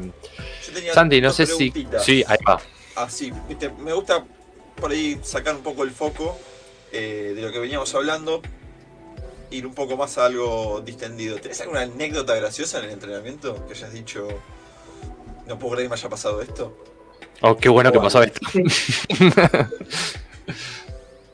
eh, sí, cuando le das el chuto acá, eh, estaba entrenando con un compañero, mi compañero me ataca y yo tenía que salir por afuera y darle un chutón en el bíceps y me la di en la cara con su puño. No. Dice la contratécnica. Tenía mal el mayay, mal la, eh, eh, la, diagonal, todo mal había hecho, pero me la di y fue una carcajada eh, impresionante. Sí, muy, muy gracioso. Sí, eh, me, han pasado cositas, me pasó eso de Hicho Kaiten, que fue muy gracioso, porque después... Era como... Después sé qué pasó, no sé si en el momento.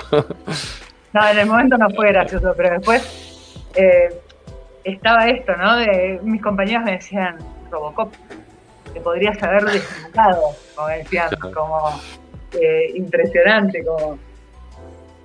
Hola, Sigma. Ahí está, quería aparecer. Hola, Sigma. ¿Qué significa Sigma? Porque sé que hay una ropa deportiva, una marca, pero entiendo que tiene un significado importante ya que estamos. Soy medio, soy medio una boluda, pero ven estas limitas proporcionales que tiene ahí en la, en la cabecita. El frente, sí. Sigma es, eh, eh, es como se representa la proporcionalidad, en la, fórmula de la proporcionalidad es con Sigma. Eh, y nada, y leí eso Aprendiendo. Menos mal que pregunté. Cosas raras que se me cruzan a mí por la cabeza. Como...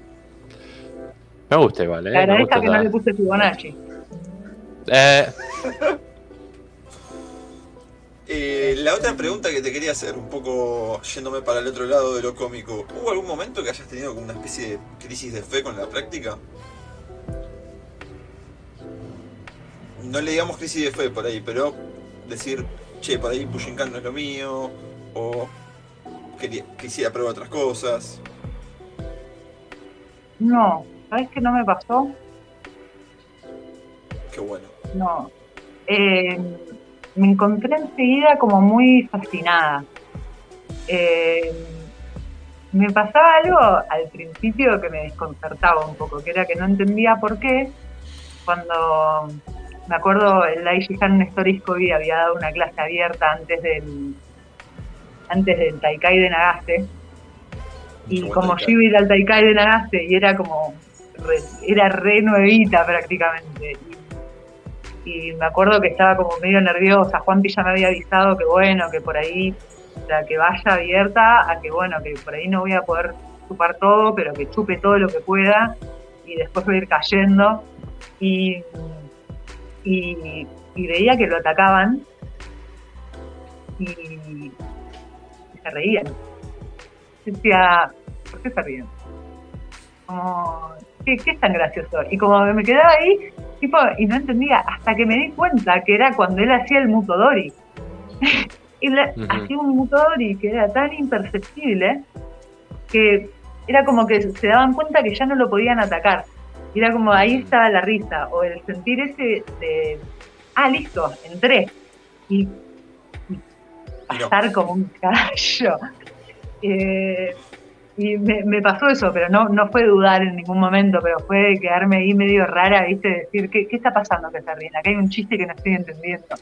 Y era como, y ahora me pasa que un montón de veces Juanpi me muestra cosas, eh, cuando me agarra de buque, eh, me muestra cosas o eh, el Dai Han, eh, Ezequiel Montes de Oca, no sé si lo conocen, nos vino a visitar al dojo una vuelta y me agarró de buque a mí. Para mí era como... Y, y claro, es tan poco el contacto, es tan poco el, esfuerzo, no, no quiero decir esfuerzo, eh, es, tan... Eh, Esto tan Simple. sutil.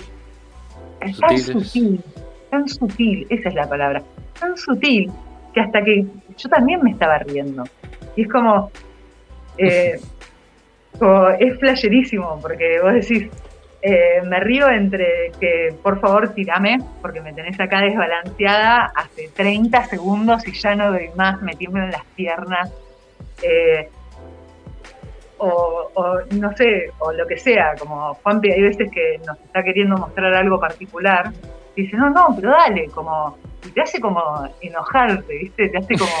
Y en lugar de atacarlo al 80, lo terminaste atacando al 90, o lo atacás medio al 100 y salís volando. Y, nada, es un cago de risa. Y es raro explicar por qué te reís. Eh, pero es como algo que, surge. Eh, y eso, sí, como. Nada, te contesté otra cosa, pero porque nunca me, pasó. Igual. Me encantó igual. eh, soy muy entusiasta, me gustan las cosas. Te iba a decir, eh, hablas de, de, de Bushinkan, hablas del budo y es como que emanás felicidad, emanás como algo muy positivo. Eh, espero que la gente también esté llegando a lo mismo. me, me da mucho, Bushinkan me da mucho a mí. Eh, me da mucho a nivel, a nivel corazón y a nivel físico. ¿Sabes? Eh, algo gracioso que me pasó, que por ahí no me pasó en el dojo, pero yo crecí por Zárate y Campana, ¿no? Y Campana tiene la particularidad de que sube y baja las calles todo el tiempo. Entonces las veredas tienen escalones. En medio de la vereda tenés escaloncitos. Y volví después de, entrenar, hacía mucho que no volvía y volví. eh, ya habiendo entrenado un par de años, y, estaba caminando por la calle y cuando bajo los escalones, en una calle cualquiera, que como algo me sonó raro, algo era distinto a siempre, ¿no? No era caminar esas calles igual. Y Mm. como que tardé un montón en caer, pero era que estaba flexionando las piernas. Ajá. Eh, una boludez por ahí, ¿no? Pero para mí, antes, esos escalones hacían pum, pum, pum. Todo mi cuerpo, hasta nada, mis tetas. O sea, sentir el, el golpe, el impacto El tetas. sí. O sea, ese Claro. punto. Y de golpe, ahora, flexionaba la pierna y bajaba. Como si fuera a hacer un Ushiru Kemi o algo por el estilo. Simplemente flexionaba y bajaba y, ah, mira, mira qué suave que puedo bajar. Qué que. Claro. Es como. Y eso puede parecer una boludez, pero es un montón. Es esto del taijutsu, ¿no? De esto como nos vamos. Cómo vamos incorporando estas formas naturales de mover el cuerpo. Y Sí, ahí cambia la es donde estructura. Mm. cambia la estructura. Y. Nada. Como. Me, como eso es algo que me flashó mucho. Ahí noté una diferencia. Creo que esa fue la primera diferencia que noté. Y después Juanpi tuvo que filmarme eh, rodando, nos filmó a todos rodando, porque yo pensaba que no estaba avanzando. Yo pensaba como que seguía rodando como las primeras clases. Y, y, y filmó y nos mostró y tipo, ah, mirá, uh. Y después, claro, era ver eso de decir, ah, claro, cuando yo empecé hacía pum, pum, pum. Pum, pum, pum. Cuando rodeaba. Era, cada rodamiento era como tres pum. ¿sí? Que me chocaba el, me chocaba el hombro, me chocaba la mitad de la espalda y me chocaba la cadera. O me chocaba Mm. el hombro, la cadera y los pies. No sé Mm. como ese, ese, ese triple golpe de, de- de inexperiencia, ¿no? De, de estar aprendiendo, de todavía, todavía tener un cuerpo eh, crudo. Tatsumi creo que le dice, como habla de como de un como un taijutsu eh, eh, como ¿Crudo? ¿cómo? ¿Crudo? crudo, como crudo, sí, que habla de esto de, de, bueno, de, quiénes somos cuando arrancamos, ¿no? De cómo somos cuando arrancamos. Y me parece súper interesante, principalmente ahora que estoy dando clases a personas que nunca hicieron un arte marcial. Mm. Este, porque más que mal yo había hecho artes marciales, no habíamos rodado, no habíamos hecho kemi, era todo súper distinto. Pero bueno, un poco sabía lo que me esperaba. En karate me había comido un par de piñas, me había comido un par de patadas, como bueno, Claro. es como sabía que algo de eso iba a venir en algún momento pero mm, pero el, prim- el- como bueno me perdí. Como cambié de tema varias veces no No, no, estabas No hablando pasa del tema de, del taijutsu crudo por ahí y cómo lo veías en la clase que impartías vos Claro. gente nueva. Esto- lo necesario también de ese taijutsu inicial crudo no lo importante de eh, rodar mal de rodar como rueda tu cuerpo cuando no rodaste nunca no Claro. Lo, lo importante es no esperar a que algo, a, a hacer algo bien de entrada, sino eso de, de fallar, de hacerlo mal, un millón de veces mal, todas las veces que puedas mal. Eh, porque cuando lo haces bien, frenás. Cuando lo haces bien, dejaste de, de entrenar, dejaste de aprender. Como Mm. dejaste de entender que sigue eternamente, que sigue infinitamente. Como siento algo así, ¿no? Claro. Y me parece muy hermoso también. Ahí estamos. Este, creo que a medida de, de- de- de esta última parte me, fu- me volvieron a salir muchas preguntas, eh, pero creo que vamos a consensuarlo ahora, que si en algún momento podemos ir a visitarte y a visitarlos y a visitarles en su dojo, eh, por ahí las voy a guardar para ese, para ese entonces. Eh, Ok. un par de preguntas más eh, específicas. Este, no sé si nos queda alguna pregunta, Santi, ahí en el chat. No, ¿no? En el chat, no, no. Bien. eh, bueno, hay una pregunta que hacemos siempre también eh, al final, que es eh, ¿a quién te gustaría ver en próximos episodios o en un próximo episodio de Bushing Cast? ¿Tiene que ser una sola persona? No, podemos hacer una lista. Hasta tres Bueno. o cuatro te aceptamos. Y más si querés. Ok. bueno, obviamente Ya- me gustaría La- verlo a mi maestro. me gustaría verlo a mi maestro, me gustaría verlo al Daishihan Nestoriskovi. Eh, me gustaría mucho escuchar a Ceci, que Bien. siempre que comparto clase con ella tiene algún pensamiento interesante para compartir y la verdad que es... O sea, me acuerdo de una clase que la tomaron de buque y dijo algo y dijo como... Yo era re nueva y dijo como... Porque lo que tenemos que entender es que cuando damos un paso estamos sacrificando nuestro balance para dar ese paso. Como, por ahí es algo Qué buen concepto. Qué buen concepto. pero me pareció como, me voló la cabeza y lo pienso cada vez que puedo. Cada vez que Hmm. puedo lo pienso. Obviamente Akira. eh, Akira Zavala. Sí, sí, sí, sí, sí. Después te vas a Obviamente pedir los contactos igual, ¿eh? Para poder. De una, hablo, hablo con este y lo que sí, Obviamente. bueno, el de Daishihan Néstor Scoy no, no va a poder ser a través mío, obviamente, pero, pero se gestiona. Sí, no. Obviamente. Sí. Ojalá, ojalá. No, Bueno. no es una persona inaccesible, me parece a mí.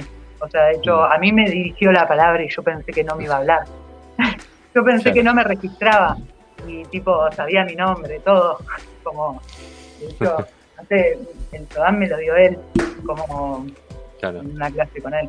Eh, A veces también, ¿no? Está ese, como ese imaginario colectivo de decir Daishi Han y ya. No, no. Muy, claro. Eh, no, no merezco su, su atención Su o algo por el sí. estilo. Claro. Y, muchas veces creo que nos equivocamos en ese. Va, yo por lo menos. Pero eso es Eh, algo muy de Bushinkan, me parece. Porque no te No, no, yo creo. Yo he Ah, visto ok. esa diferencia. De- ah, yo en karate no podía entrenar con gente de otro rango. ¿Ves? Eso. Ah, ok. Yo, yo Eh, tenía como otra percepción, pero bueno, puede pasar, evi- evidentemente Igual- pasa. Depende cuál, depende Claro. los maestros también, y la- las personas en sí, porque las artes marciales no, no son sin les artistas marciales, me parece a mí. ¿no? Creo que somos nosotros quienes hacemos esto y por eso es tan importante trabajar en nosotros. Es tan Claro. importante la introspección. Me acabo de acordar otra anécdota muy graciosa Por que lo favor. incluye a él, que eh, le había organizado, el Daishihan Nestorisco y organizó el, campamento.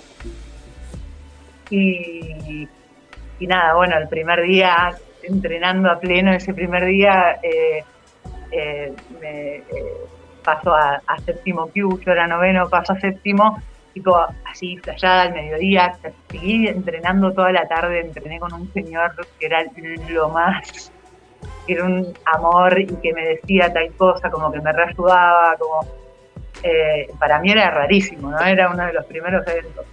Y cuando al día siguiente, bueno, yo me quedé a dormir con chiques de La Plata que también se quedaban a dormir porque no podían ir y volver porque era en Ezeiza. Y nada, estaba entrenando con Alta Kunoichi, que es Vale, este, y, y estamos entrenando y qué sé yo, y había, había avisado eh, Néstor Iscoy que iba a estar repartiendo las remeras del Taikai que habían sobrado, eh, que las iba a regalar así a, la- a la people. Y de golpe eh, estábamos entrenando con ella ahí, riéndonos, como súper pasando la bomba. Y de golpe ella hace como, se, se frena en seco. Y yo tipo, y me doy vuelta y estaba atrás mío. Y yo ni lo había escuchado, re ninja. Y como que está así, y me hace, y me da la, y cuando me da la remera, yo temblando, mira, tiemblo ahora mientras lo cuento, es una pelotudez, una estúpida, pero eh, y, y agarro y lo miro y era como, no me salían las palabras y le quería decir gracias y no me salían las palabras y dice tipo rey y, y como y se fue y yo me quedé como estupefacta quedé ahí anonadada y la miro a Vale. Y bueno dejo la remera así el campamento qué sé yo terminé el campamento y nos vamos a sacar una foto con Juanpi y con Néstor Iscoy.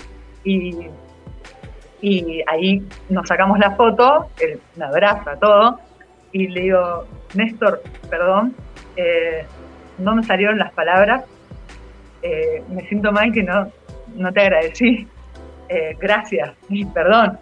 Y me dice, pero, pero sí me respondí.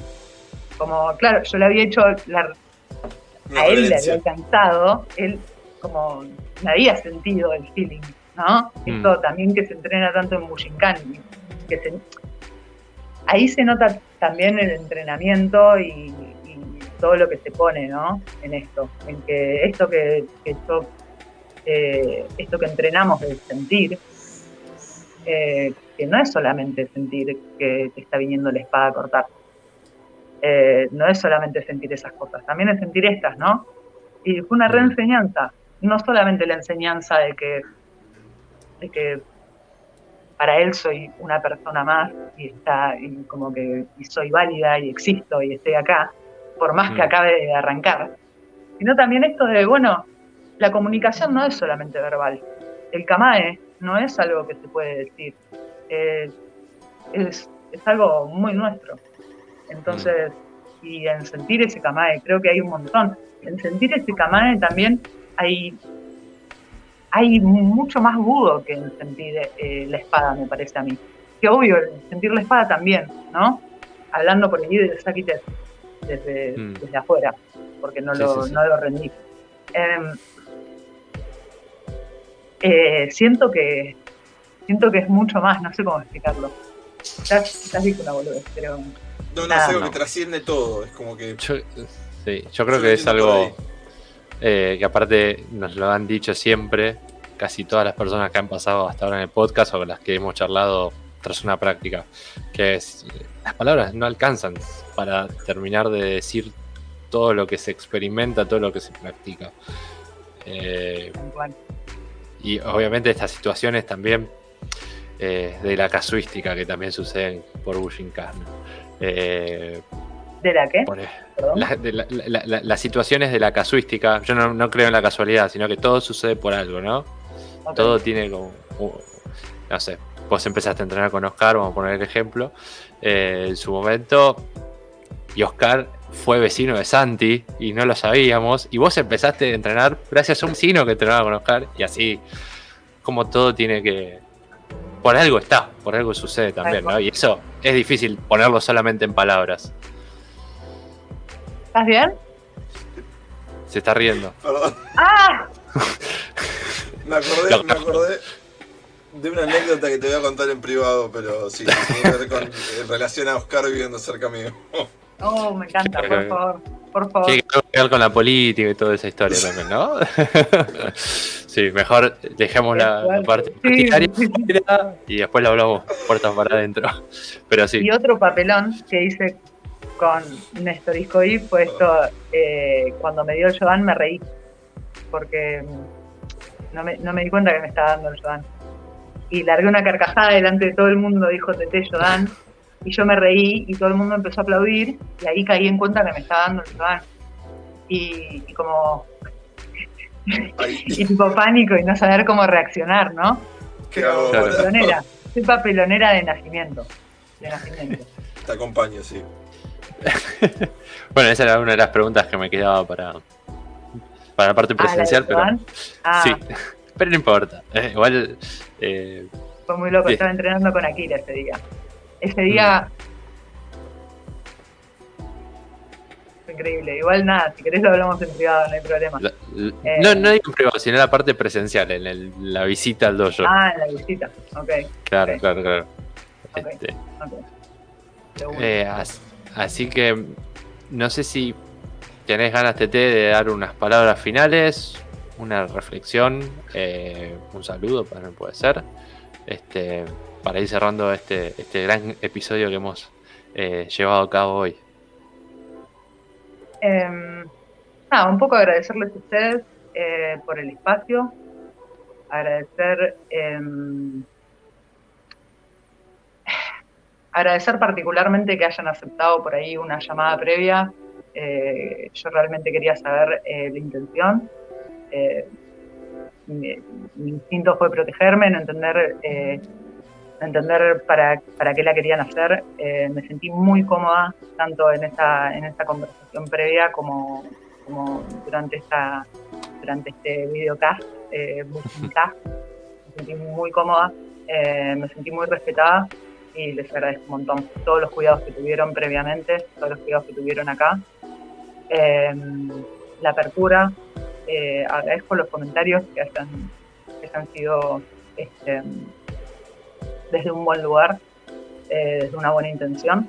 Eh, que por ahí lo que más miedo me daba era que, hubiesen preguntas que nacieran del odio o que nacieran de, lugares que por ahí no están tan buenos. Mm. Este, bueno, agradezco a mi maestro por este camino, eh, por acompañarme en este camino, agradezco a Oski por abrirme el paso en este camino. y agradezco a quienes escucharon eh, agradezco mucho a mis alumnos eh, por confiar en mí. Eh, y nada, agradezco la oportunidad de nuevo de poder aportar mi granito de arena para, para que estos espacios existan hasta que ya no sean necesarios, quizás. creo que un poco el norte es ese, ¿no? Que ya no sea necesario que tengamos que estar aparte, que haya una educación en la sociedad en, materia de género, en materia de sexualidad, en materia de respeto y de empatía y de comprensión. Este, nada, eso. Eh, mm. Pero eh, espero, como, como digo con mi yo nada, espero que podamos iluminarnos en este camino y que sea algo que hagamos entre todos. Em, gracias. Eh, y gracias a quienes escucharon, no sé, no sé cuánto dije, me puse nerviosa. Aparecía yo sola y de golpe le dije ver las caritas y dije, ay, ay. Ahí estábamos, ahí estábamos. ahí está. Eh. Em, así que nada, muy feliz por eso. Eh, estaba muy nerviosa y muy entusiasmada. Eh, nada. muchas gracias, de verdad. Por favor, muchas gracias, a vos, Tete. Eso, a vos por venir y compartir con nosotros. Por toda la apertura. Eso. Eh, bueno, ojalá podamos repetir también eh, y hacer la visita al dojo, por supuesto. Eh, creo que dijiste dos cosas también que me resuenan mucho y que tienen que ver con esto que hablábamos al principio del maestro inalcanzable. Y yo tengo una frase, haber estudiado algo de pedagogía y decía, la función del maestro es morir. Mentira, no la había estudiado, me la dijo un profesor. Dijo, la función del maestro es la de morir, pero en, en relación de que ya no sea necesario el día de mañana que la enseñanza tenga ese valor trascendental eh, y que pase de la palabra a, la acción, ¿no? Y obviamente la función hoy del espacio seguro eh, sea que para el día de mañana ya no sea necesario. Y no que no sea necesario porque nos dejamos de defender, sino porque ya no lo necesitamos. Pero ya no sea necesario, exactamente. Exactamente. Así este, que en nombre de Santi, en nombre mío, en nombre de todas las personas que estuvieron ahí, muchísimas, muchísimas gracias, Tete. Eh, repito, arroba Akari Dojo. A ver, perdón, voy a hacer el, el, banner. Vamos a estrenar el banner. Ahí no, ese no era. ¿Dónde está? Ahí está. arroba bushinkan.akari Dojo para conectarse con Tete, para charlar si, si quieren. Eh, conocer el dojo también, eh, o ir a visitar su dojo, eh, o entrenar con TT. Obviamente, previo consenso, previo, previo, charla. Este, y, nada, eh, muchos éxitos en el proyecto, muchos éxitos en la, en la práctica, TT. Muchas gracias, chicos, de verdad. Ahí está. La pasé Buenísimo. Y a todos, y a todas, y a todos los esperamos en un próximo episodio. probablemente se venga el visitando. Eh, probablemente se vengan más cositas, así que nada, nos vemos en la próxima. Un saludo enorme.